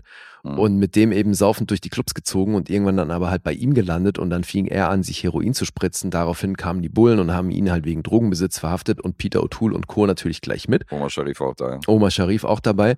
Und dann sind die im Knast und dann äh, kommt eben Spiegel und holt die Leute da raus. Und dann sagt aber so ein Peter O'Toole, ja, ich gehe aber nicht, bevor Lenny Bruce nicht auch rausgeholt wird. Mhm. Und mit denen Und hat so- sie normalerweise nichts am Hut, weißt du, die Dreher, äh, hier, die Produzenten und so, nicht, ihn auch rausboxen. Alter. Das ist so witzig. Oh Mann. Das ist ja immer schon heftig, was für eine Oscar-Verleihung, wenn da ein Drittel irgendwie im Knast war, die da sitzen und warten, dass sie einen Oscar kriegen Ja. und so, oder? Das ist so Ja. heftig, Alter. Ja, ist schon, schon lustig, vor allem wenn du überlegst, eben, was er hier für einen Typ mit hohen moralischen Werten spielt, also zumindest mal zu Beginn des Films, ja. Eben. Aber es würde wieder zu seinem Charakter passen, dass er sich so auf die Seite stellt und sagt so, ja, nee, dann will ich auch nicht aus raus aus Ja, wenn total. rauskommen. Ja, so dieser Integere, der eben für seine Werte einsteht, das finde ich schon irgendwie cool. Aber ich finde es auch geil im Verlauf des Films, wie man sieht, so wie er immer mehr zerfällt und wie sich das halt dann auch an seinem Umfeld, an seinem Gang, an seiner Art zu sprechen und auch am Und Kostüm zum Beispiel. sogar. Ja, eben, genau. Die Klamotten Mhm. zerfallen ja auch so ein bisschen oder werden immer dünner. Dreckiger Und seine so. Gang, Ja, die wird ja auch dezimiert. ja, ja eben. Ja, schon geil Ja. gemacht. Auf jeden Ja. Fall. Ja, Freut ich mich, fand auch noch, dass ihr da auch Spaß so mit hattet. negativ in Anführungsstrichen sozusagen, ne, dass da, wie gesagt, man der erste, das erste Drittel, dieses Abenteuerding, also wirklich in der Wüste die ganze Zeit, Mhm. dieses Rumreisen, so ohne noch Ziel wirklich zu haben und und und. Das fand ich halt mega. Und danach wurde es so ein bisschen, weil es aber auch so dramatisch wird einfach und hart, in Anführungsstrichen, so auf eine andere Art und Weise, hat mir das weniger gefallen. Also ich wollte zurück so in das erste Drittel, das war schöner. Weißt du, da habe ich mich Mhm. so wohliger gefühlt. Da war, fand ich es geil, in dieser Wüste rumzu. Ne? Es war, wie gesagt, es war wie eine Indiana Jones Wüstenszene nur die ganze Zeit so. Mit dem Feeling irgendwie. Ja, es wird schwerer dann. Aber das finde ich so geil Ja. an dem Film. Der nimmt dich halt mit dahin und Mhm. ja, dann wird's Ja. unbequem. Aber es Ja. passt ja so geil zur Geschichte und zur Entwicklung der Hauptfigur. Voll. Nein, nein, das ist alles voll und so, ne? Das ist wirklich, also nur auf die Art, wie er funktioniert. Mhm. Auch, jetzt fällt mir das gerade ein, ich sage jetzt einfach, was mir einfällt, ne? Ohne so. Das Ende, Ende, ne? Ich sag jetzt jetzt keine Sorge. Nimmt ja auch so schön dann den Anfang vorweg, also seinen Tod, die letzte Szene, dass sie das so nochmal machen und dann Ablende. Mhm. Weißt du, eins zu eins, wie der hinguckt und alles, ne? Ich muss nochmal zurückspulen, was hat er da gesagt? Was haben die Engländer gesungen, die da an ihm vorbeifahren und so, ne? Mhm. äh, musste ich nochmal so hören und alles so, weil ich nochmal, jedes Wort war für mich jetzt wie eine Goldwaage und so, ne? Also, ich meine sowieso in dem Film schon, ne? Aber das war relationsmäßig, ne? ist Das auch fand ich abgefahren, auch schön. Auch abgefahren, dass er so einsteigt, gemacht. oder? Mit dem Tod von ihm und Ja, so. total. Für so Ja, Film und das ergibt ja auch wieder Sinn für alles und so. Diese Art. Genau das ist ja das, was er macht da. Mhm. Diese Straße, die er langfährt mit dem Motorrad und so waghalsig, dann aber ausweicht und deswegen stirbt. Ne, ich meine, das ist die erste Szene und so, wie hast du ja gesagt, der stirbt Ja, und ja, so, klar. ne? Das spricht ja für, ist ja die ganze Reise eigentlich, die wir dann vier Stunden lang sehen, so ungefähr, ne? Mhm. So doof gesagt, so, das ist ja schon das abgekürzt, ist, oder? Ja. Ja, das Ja, haben, ja ein paar Leute, haben ein paar Leute kritisiert, weil es gibt ja auch wilde Verschwörungstheorien natürlich um diesen Tod, weißt du, dass eben kein Unfall war, warum der jetzt so, weil die reale Figur und so war ja auch sehr umstritten, weißt du, für die damalige Zeit. Und dann wird natürlich, wenn, wenn er nicht eines natürlichen Todes gestorben wird, werden natürlich verschiedene Theorien da gesponnen. Ja, ich habe ja extra nichts gelesen zu der wahren Person oder was da ist oder so, Mhm. ne? Ich wollte erst das, ich dachte, so, okay, weißt du, was ich mache, weil es jetzt ja ein bisschen verschoben wurde mit dem Podcast? Ich, ich äh, ziehe mir das Buch rein, aber als Hörbuch so, ne? Statt Okay. Podcasts. Und dann war aber das Hörbuch, was schon irgendwie sieben Stunden lang war oder noch länger, Oh. war, stand über drunter, dass es gekürzt ist. Und dann hatte ich schon wieder keinen Bock. Und das war ein guter Grund, das da nicht zu machen. Weißt Ja. du, dass das Hörbuch auch nicht komplett da eingelesen ist und so, ne? Verstehe ich nicht. Naja. Äh, aber wie, was war das denn? Das war eigentlich ein Arschloch oder was? Also no, noch mehr ein Arschloch irgendwie so. Nein, weiß man nicht. Mm, Naja, der also ist so gestorben? Motorradfahrt oder Fall. was? Genau, der war umstritten und äh, seine Familie hat ja auch versucht, sich stark zu machen, ähm, dass die Darstellung hier irgendwie, dass, dass der Film nicht gezeigt wird oder so. Die waren halt nicht damit einverstanden, wie er hier gezeigt wird. Kann man ich glaube auch verstehen. nicht, dass David ne? Lean hundertprozentig das vorhatte, den darzustellen, sondern es ging da ein bisschen was um. Eigentlich hat das genutzt, um was anderes zu erzählen, so ein Ja, bisschen. glaube ich auch. Das ist Ja. hier im ideeller als Keine Biografie, ne, Biopic. ja, sozusagen. denke Ja. ich auch. Ja. Aber gut, unterm Strich kommt er ja auch nicht gut weg, moralisch am Ende. Okay. Also er ist ja schon fragwürdig im Film. So dass man als Ja, ja. Angehöriger von der Familie kann ich verstehen, dass man Ja, da vielleicht total. protestiert. Ja. ja. Ja. Nee, das ist auf jeden Fall. Nee, das kann man verstehen. Das ist auch immer ein bisschen schwierig halt, ne? Das ist halt so dieses Marilyn Monroe-Dilemma Mhm. und so, ne? So dieses, ja. Aber es, äh, was ich auch gelesen habe, das habe ich gar nicht gepeilt, finde ich natürlich auch mega krass. Das passt natürlich zu dieser Anfangsszene und dieser, dieser durchdachten Inszenierung und dem tollen Drehbuch, dass David Lean fast den kompletten Film, was die Bewegung angeht, von links nach rechts gedreht hat, damit das wie so eine Reise des, der Hauptfigur ist. Ja. Ah, okay. Das fällt dir beim Schauen natürlich Richtung. nicht Nimmt, auf. nimmt man nicht wahr, ne? Das nimmt man nicht ja, wahr. Und dann denkst du so, Alter, okay, wie krass ist Ist das so denn? clever. Ja, Nein, ist so aber gut. das habe ich voll gefühlt. Genau Ja? das, was ja aber das ist das Ding, man fühlt so anmacht. aber du nimmst Ja. es nicht rational bewusst Ja, wahr. du fühlst es. Ja, irgendwie so, ja, schon. Ja, ist Alles so in geil. Bewegung, ist schon krass. Das Hammer Ja. clever. Ja. Hey, da sind Übergänge dabei, Alter. Also klar, dieses Streichholzding, aber ich finde dann auch manchmal so, hast du dann Momente, wo er dann irgendwie in die Ferne guckt, die Kamera schweift, schwenkt mit und dann fadet das über irgendwie in so zwei Striche und du denkst erst, es wäre der Horizont und dann siehst du, wie ein anderer Typ sich halt gerade die Schienen auf dem Boden anguckt, weißt du? Ja. Mhm. Und so solche Geschichten, das sind so viele clevere Übergänge dabei, Alter. Und ja, sowieso haben wir schon gehabt, Vorbild für so vieles, was danach kam. Deswegen, also für mich war auch weil ich hatte nicht mehr auf dem Schirm, wie viele Oscars der bekommen hast, erst, erst recht nicht welche. Aber es war so klar, das Ding muss ein Kamera-Oscar sein und ein Schnitt-Oscar. Mhm. Selten so offensichtlich wie hier. Ja, das Timing ist ja immer, also nicht nur, dass die schön aussehen, wie du sagst, wie so, ne, dieser Matchcut mit Streichholz und so und andere Sachen, wo du dann so ein bisschen wie heute YouTube-Zeit, weißt du, du musst diese mega Übergänge machen, Ja. so ein bisschen irritieren und so, wow, wo bin ich jetzt und so, Mhm. sondern dass der richtige Zeitpunkt auch ist, ne, was ja bestimmt wichtig ist. Genau der richtige Zeitpunkt, gefühlsmäßig und so und auch um Zeit zu überbrücken zwischendurch, ne. Ja, da und wird's ja zum Teil ja auch inhaltlich wahnsinnig durchdacht, was in was Ja. geschnitten wird. Genau. Weißt du, so was so Sinnbilder angeht und sowas. Und, und deswegen, ich bin so froh, den jetzt nochmal gesehen zu haben, weil das sind natürlich Sachen, die habe ich früher so alle nicht wahrgenommen. Für mich war das damals halt geil, Wüste, Abenteuer und schöne Bilder. Mhm. Mehr nicht. Und der Film ist aber so viel mehr. Das finde ich so krass. Ja, den jetzt im Kino, das war schon, das Ja. war schon nicht schlecht, ne? Der hatte war ja einen schon nicht 70 schlecht. Millimeter Kino-Release vor Ja, fünf Jahren eben. gehabt. So. Da, habe ich mir natürlich gewünscht jetzt im Nachhinein, dass ich den damals gesehen hätte im- Mhm. im Kino. Sondern ähm, hab ja, ein paar Leute haben sich den ja im Kino reingezogen dann vor fünf Jahren, als der so einen deutschlandweiten Release hatte. Ja, weißt kommt du, ob die den auch mit Intermission gezeigt haben? Bestimmt, oder? Gute Frage. Kann ich dir nicht sagen. Das, ey, am Anfang dachte ich ja, meine Blu-ray ist kaputt oder so, mein Player echt, ne? Hast du noch Weil Klassiker fünf Minuten nur schwarzes Bild war mit Musik und so. ne? Ja, das hat mich aber auch irritiert, Alter. Ich dachte auch Ja, kurz so, habe ich jetzt im Fernseher irgendwas und dann dachte ich, aber kann nicht sein, weil äh, Sound kommt ja und so. Aber halt irgendwie fast vier Minuten, ne? Ja. Musik, Ja, bis das erste fast, ja, Bild ja. oder das Columbia-Logo kommt. Ja. Das war, da war ich echt irritiert und so. War sauer, weil ich das Ding jetzt gebraucht gekauft hatte, so, ne? Dann irgendwo bei Minimops schnell. Und dann Hast 4K noch ist unbezahlbar. gekauft. Unbezahlbar. Die kostet Echt? irgendwie über 100 Euro locker und so, ne? Die Was? 4K. Ja, Oh, jetzt, wow. weil die immer noch limitiert war. Wahnsinn. Und in Italien viel billiger, aber die wären in der Zeit nicht angekommen. Mhm. ah, Ne? Das, so, so, das war schade sonst, ne? Da habe ich mir schnell die geholt. Weil das Also, ich schon so gut wie Ich möglich sehen. 100 Euro finde ich absurd, aber wenn du da mal an eine 4K-Fassung Weit- rankommst, das Ding lohnt sich in 4K. Deswegen, Ja, ich ja. Bin Nee, hier vom bin ich mir Stuhl sicher, gefallen, dachte wirklich, was sind das für Bilder? Ah, das das schon- unglaublich. So heftig aus, so scharf, die Farben natürlich krass. Und natürlich ist dann Peter Tool einfach mit seinen blonden, blauen Augen ist einfach so ein guter Ko- Kontrast zu allem und so, ne? Weil Ja. er gleichzeitig so falsch darin wirkt und so, aber so nix. Also das ist gut, ne? so deplatziert, ja. Ja, das ist ja so der Kontrast, ich meine, nochmal visuell da wirklich darzustellen. Das Mhm. ist schon geil.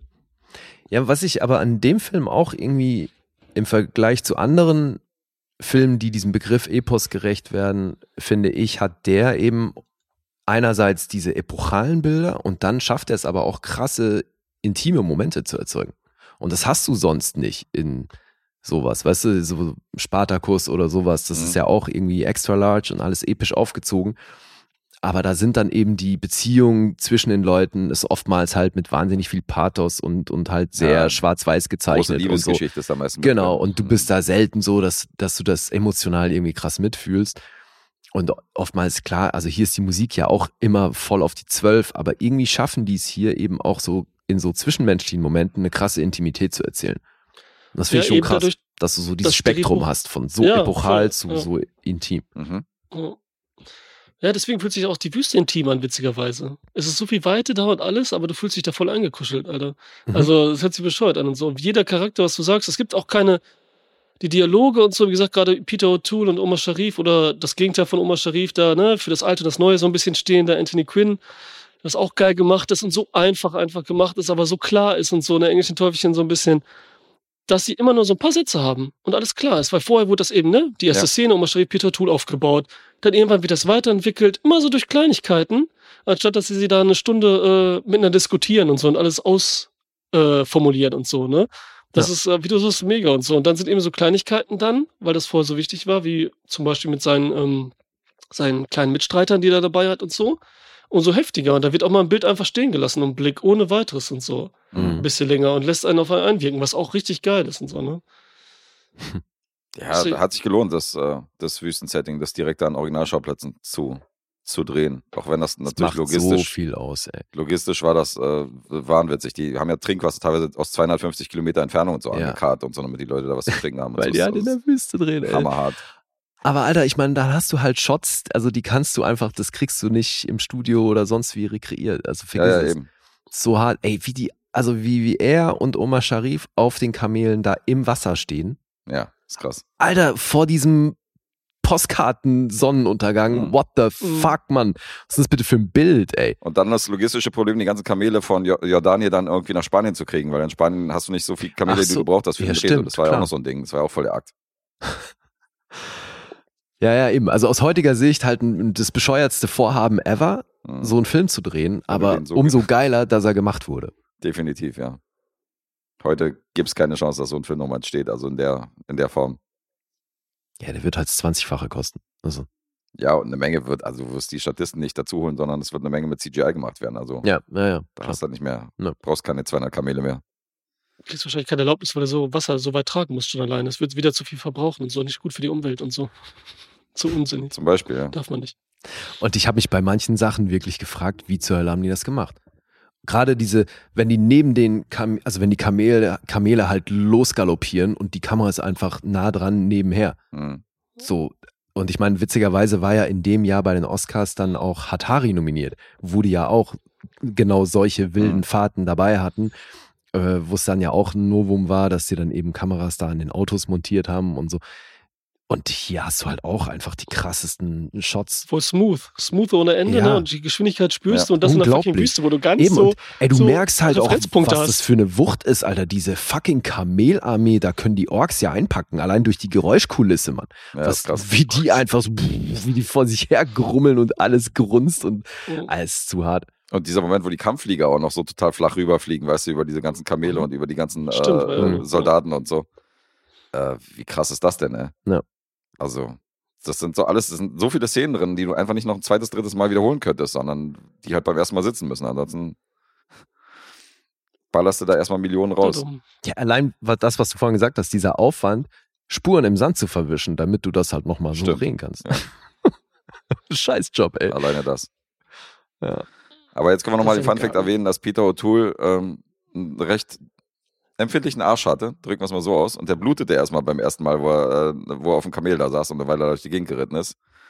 Und da hat er gesagt, okay, hier muss er irgendwas machen und hat sich dann so einen Gummischwamm irgendwie zwischen den Arsch und zwischen das Kamel irgendwie gepackt und damit das so ein bisschen abgepolstert wurde. Und das ist bis heute tatsächlich übernommen worden. Diese Gummischwämme, die sie dann auf die Sattel gepackt haben.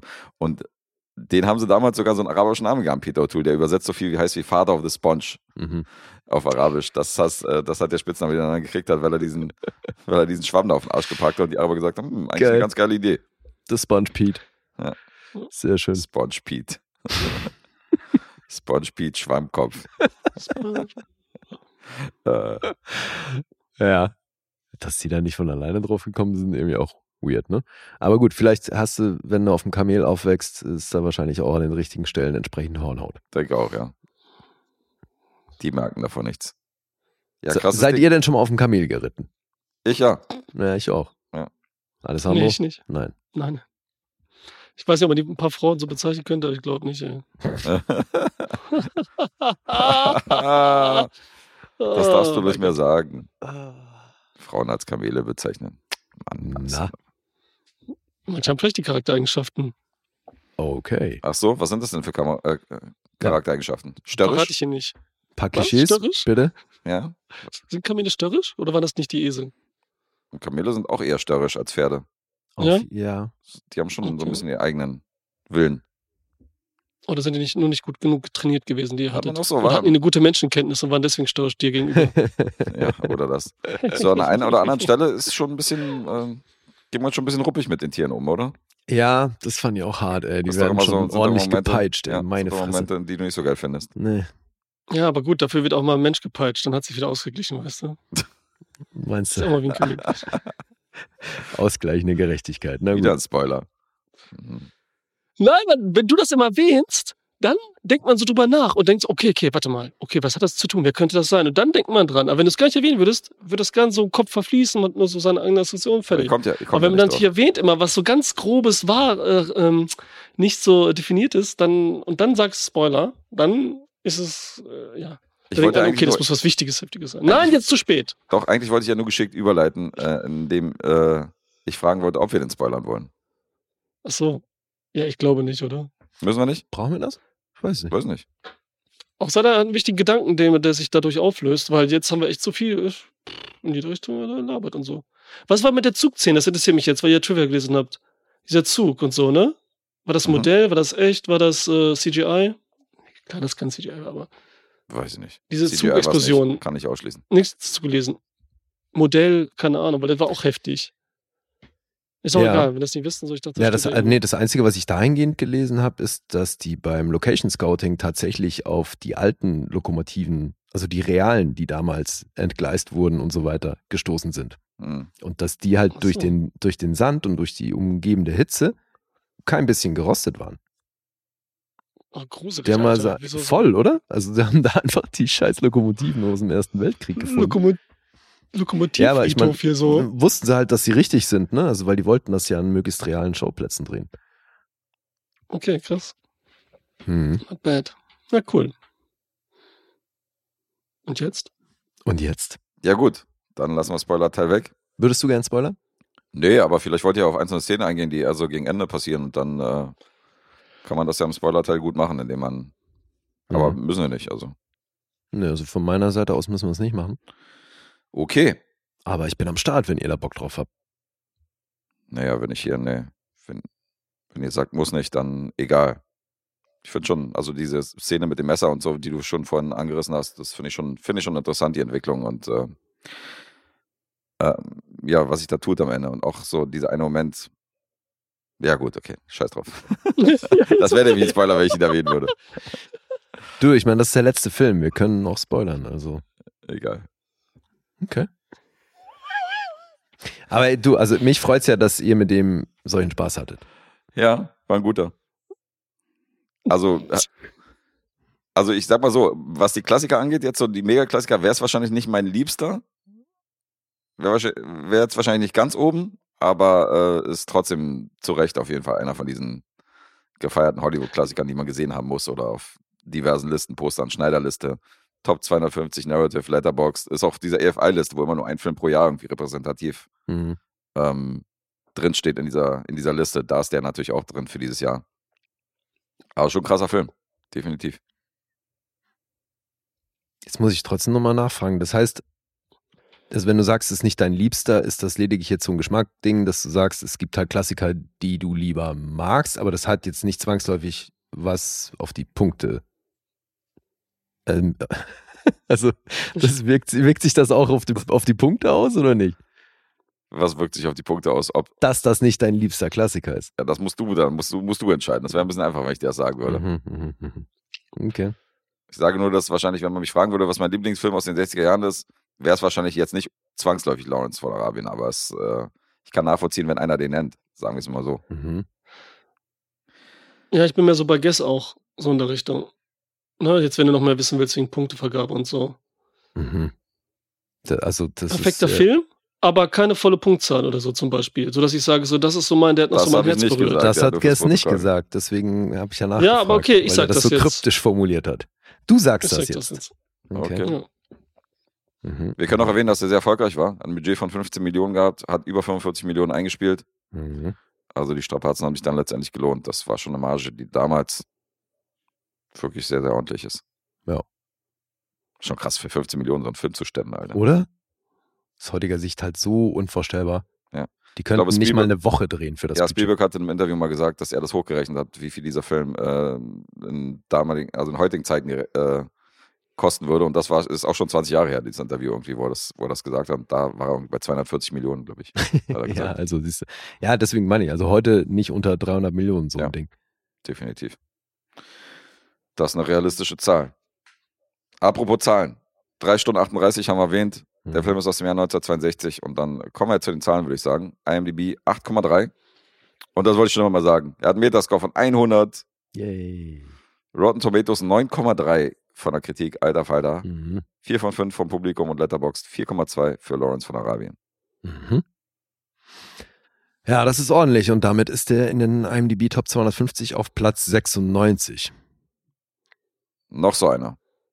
Ja, die Leute ballern uns jetzt 96? hierzu mit. Achso, haben wir noch gar nicht erwähnt. Schöne Grüße an Jensman übrigens. Von dem ist natürlich der Auftragsfilm noch übrig aus dem März, den wir jetzt hier besprochen haben. Saluti. Ja, stimmt. Liebe Grüße. Die ballern Und uns jetzt danke hier mit dafür. irgendwie, die ballern uns mit Riesenfilmen jetzt zu. Also jetzt für nächsten Monat haben wir schon Empire Strikes Back und äh, Terminator in, in den Startlöchern. Also Den ersten? Cool. irgendwie kommen jetzt die ganzen Blockbuster. Ja. Vielleicht haben unsere Hörer da auch Ambitionen, dass wir irgendwann die Top 250 abgefrühstückt haben. Vielleicht haben die das, ja.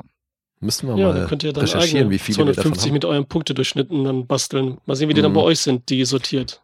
Ja, ja, das haben wir, hatten wir neulich schon mal. Die würde natürlich sehr anders aussehen. Da müssen wir natürlich auch ein paar indische Filme dann gucken. So. Ja. Das ist ja nicht unser Steck. Verkauft dann euer Poster. Achso, unser ja, Grundlage Banausen, ja, das. Banausen-Poster. Die Hälfte Will Ferrell Film alleine schon das würde sich unterscheiden von dem, von dem Originalposter. Ja, auf jeden Fall. So, wer fängt an? Es gibt keine Reihenfolge. Es weil gibt keine Alle Reihenfolge. durcheinander. Das ist immer das gleiche Guess. Richtig. Und gerade ist auch Komm. Gleichstand. Wir liegen alle mit 0,5 zurück. Deswegen ist es völlig Latte. Ich. Ja, ich fange jetzt einfach an. Am Hadern. Okay. Ja, bitte. Äh, Lee sage ich 10, Guess sage ich jetzt einfach 10. Und dich? ja, also, ähm, dann mache ich jetzt. Ja, ich habe gegrinst, Entschuldigung. Oder willst du, Guess? Na, mach du. Du liegst ja eins nach vorne. Also insofern Advantage. Wie, ich liege eins nach vorne. was das Insgesamt? Ach so, insgesamt meinst du. Mhm. Okay. Ähm, ja, ich sag Guess, auch wenn du diesen kryptischen Hinweis gegeben hast. Ich bilde mir ein, das war eher Verwirrungstaktik als ein wirklicher Hinweis, weil, also wenn du hier nicht bei 10 bist, ey, da hast du einfach wirklich ein paar Ohrfeigen verdient, Alter, weil das, jetzt mal ohne Scheiß. Aber dann hat doch Alessandro die Ohrfeigen verdient, ja, offiziell. das Ja, ich- Ich krieg Das- welche. steht leider außer Frage. Okay. Muss Susanne nachher mal kurz ran. Tut mir leid. Ja. Mhm. Mit dem Kochlöffel, den Arsch versohlen. Yes.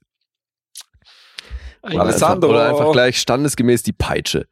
Ja, Mann. stimmt. Ja, das würde passen. Ja. Und boah, jetzt Alessandro, wo takten wir den ein? Das ist jetzt natürlich so eine Sache. äh, Neuneinhalb. Das ist auch schon dreist, aber gut. Ich sag neuneinhalb. Ich sag bei dir eine 10 und bei Alessandro sage ich eine 9. Hm. Jetzt wird's an dem halben Punkt liegen, den du wahrscheinlich gut gemacht hast bei Alessandro, weil dann ist er bei neun. Wir sind Oh. gespannt. Also bei mir Soll ist ich es trotzdem, bei mir ist natürlich trotzdem eine 10. Also, Da hast du ja Glück gehabt, Alter. ja, weil Alessandro kannst du nicht ohrfeigen von der Weite, aber ich habe Genau. jetzt ein bisschen Schiss gekriegt. Ich habe jetzt 50. aufgewertet. Nein, aber jetzt mal ohne Scheiß, ja, wie kannst du diesem Film Ja, ist ein Ja. geiler Film. Ja, natürlich. Aber wenn ich jetzt fragen würde, so aus deiner Filmgeschichte, dein Lieblingsfilm, Citizen Kane und so, ist noch ein Fünkchen höher, so, Ja, weißt du, so diese Filme. Weißt du, was ich jeden. meine? Also, Also gibt bei mir einige Aber Filme, trotzdem- die ich lieber habe als diesen das Film. meine ich. Aber Also, er ist nicht mein Liebster, aber ist trotzdem eine 10, auf jeden Mhm. Fall. so, und jetzt Alessandro, wo bist du? 9. Oh, du Keck. Ha. Guter Mann. Nee, echt nicht, Alter.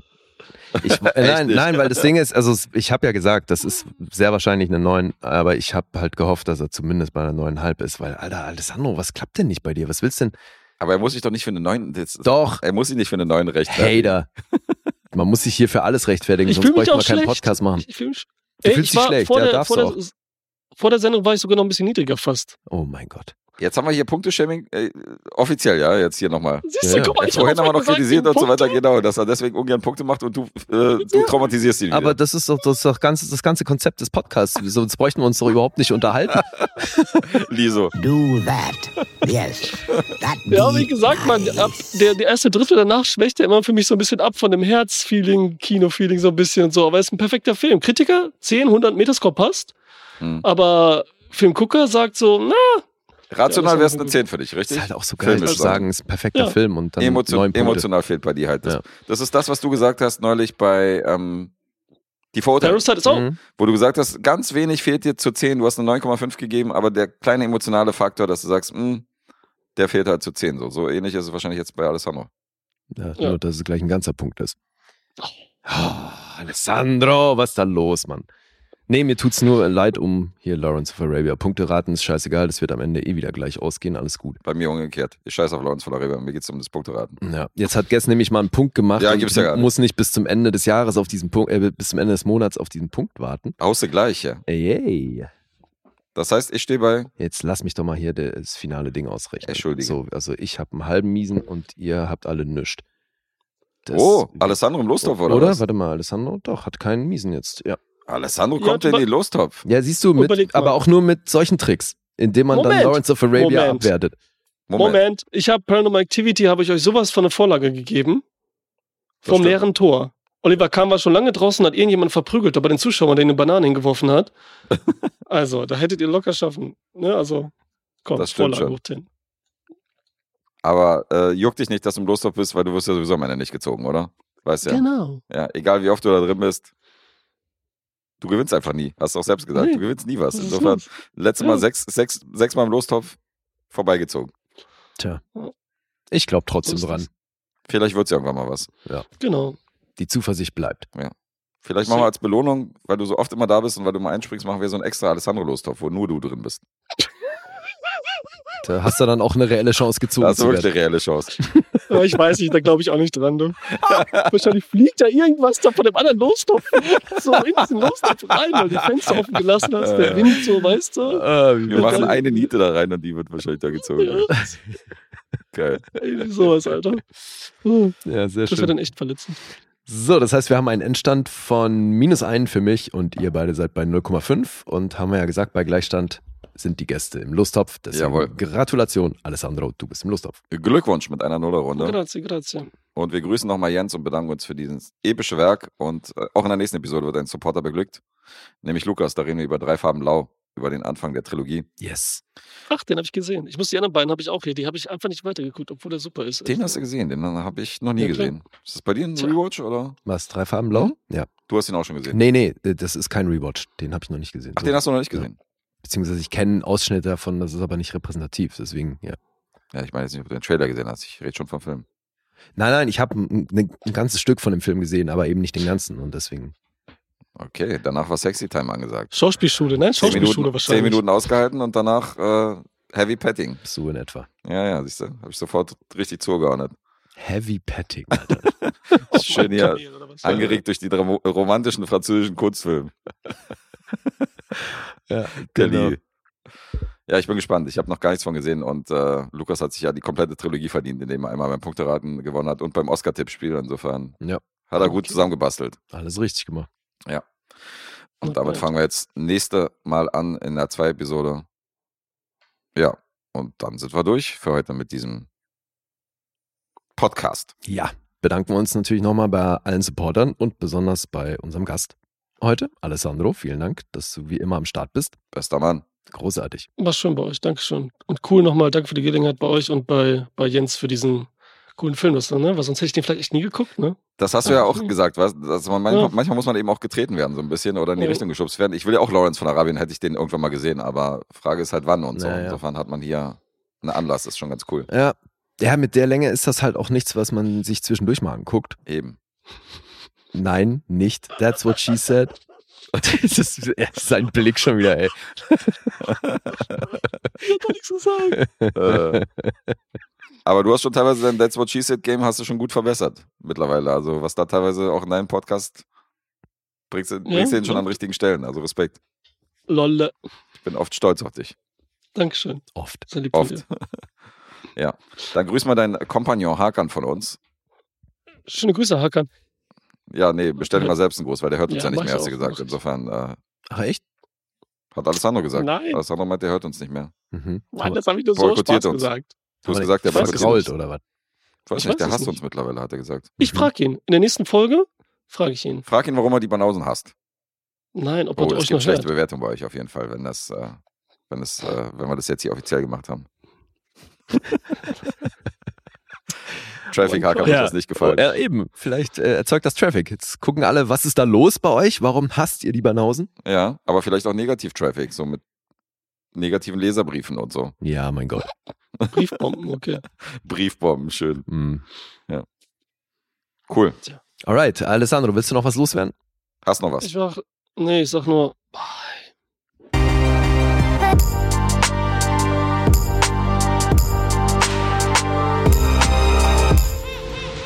Bewegt Bild Banausen.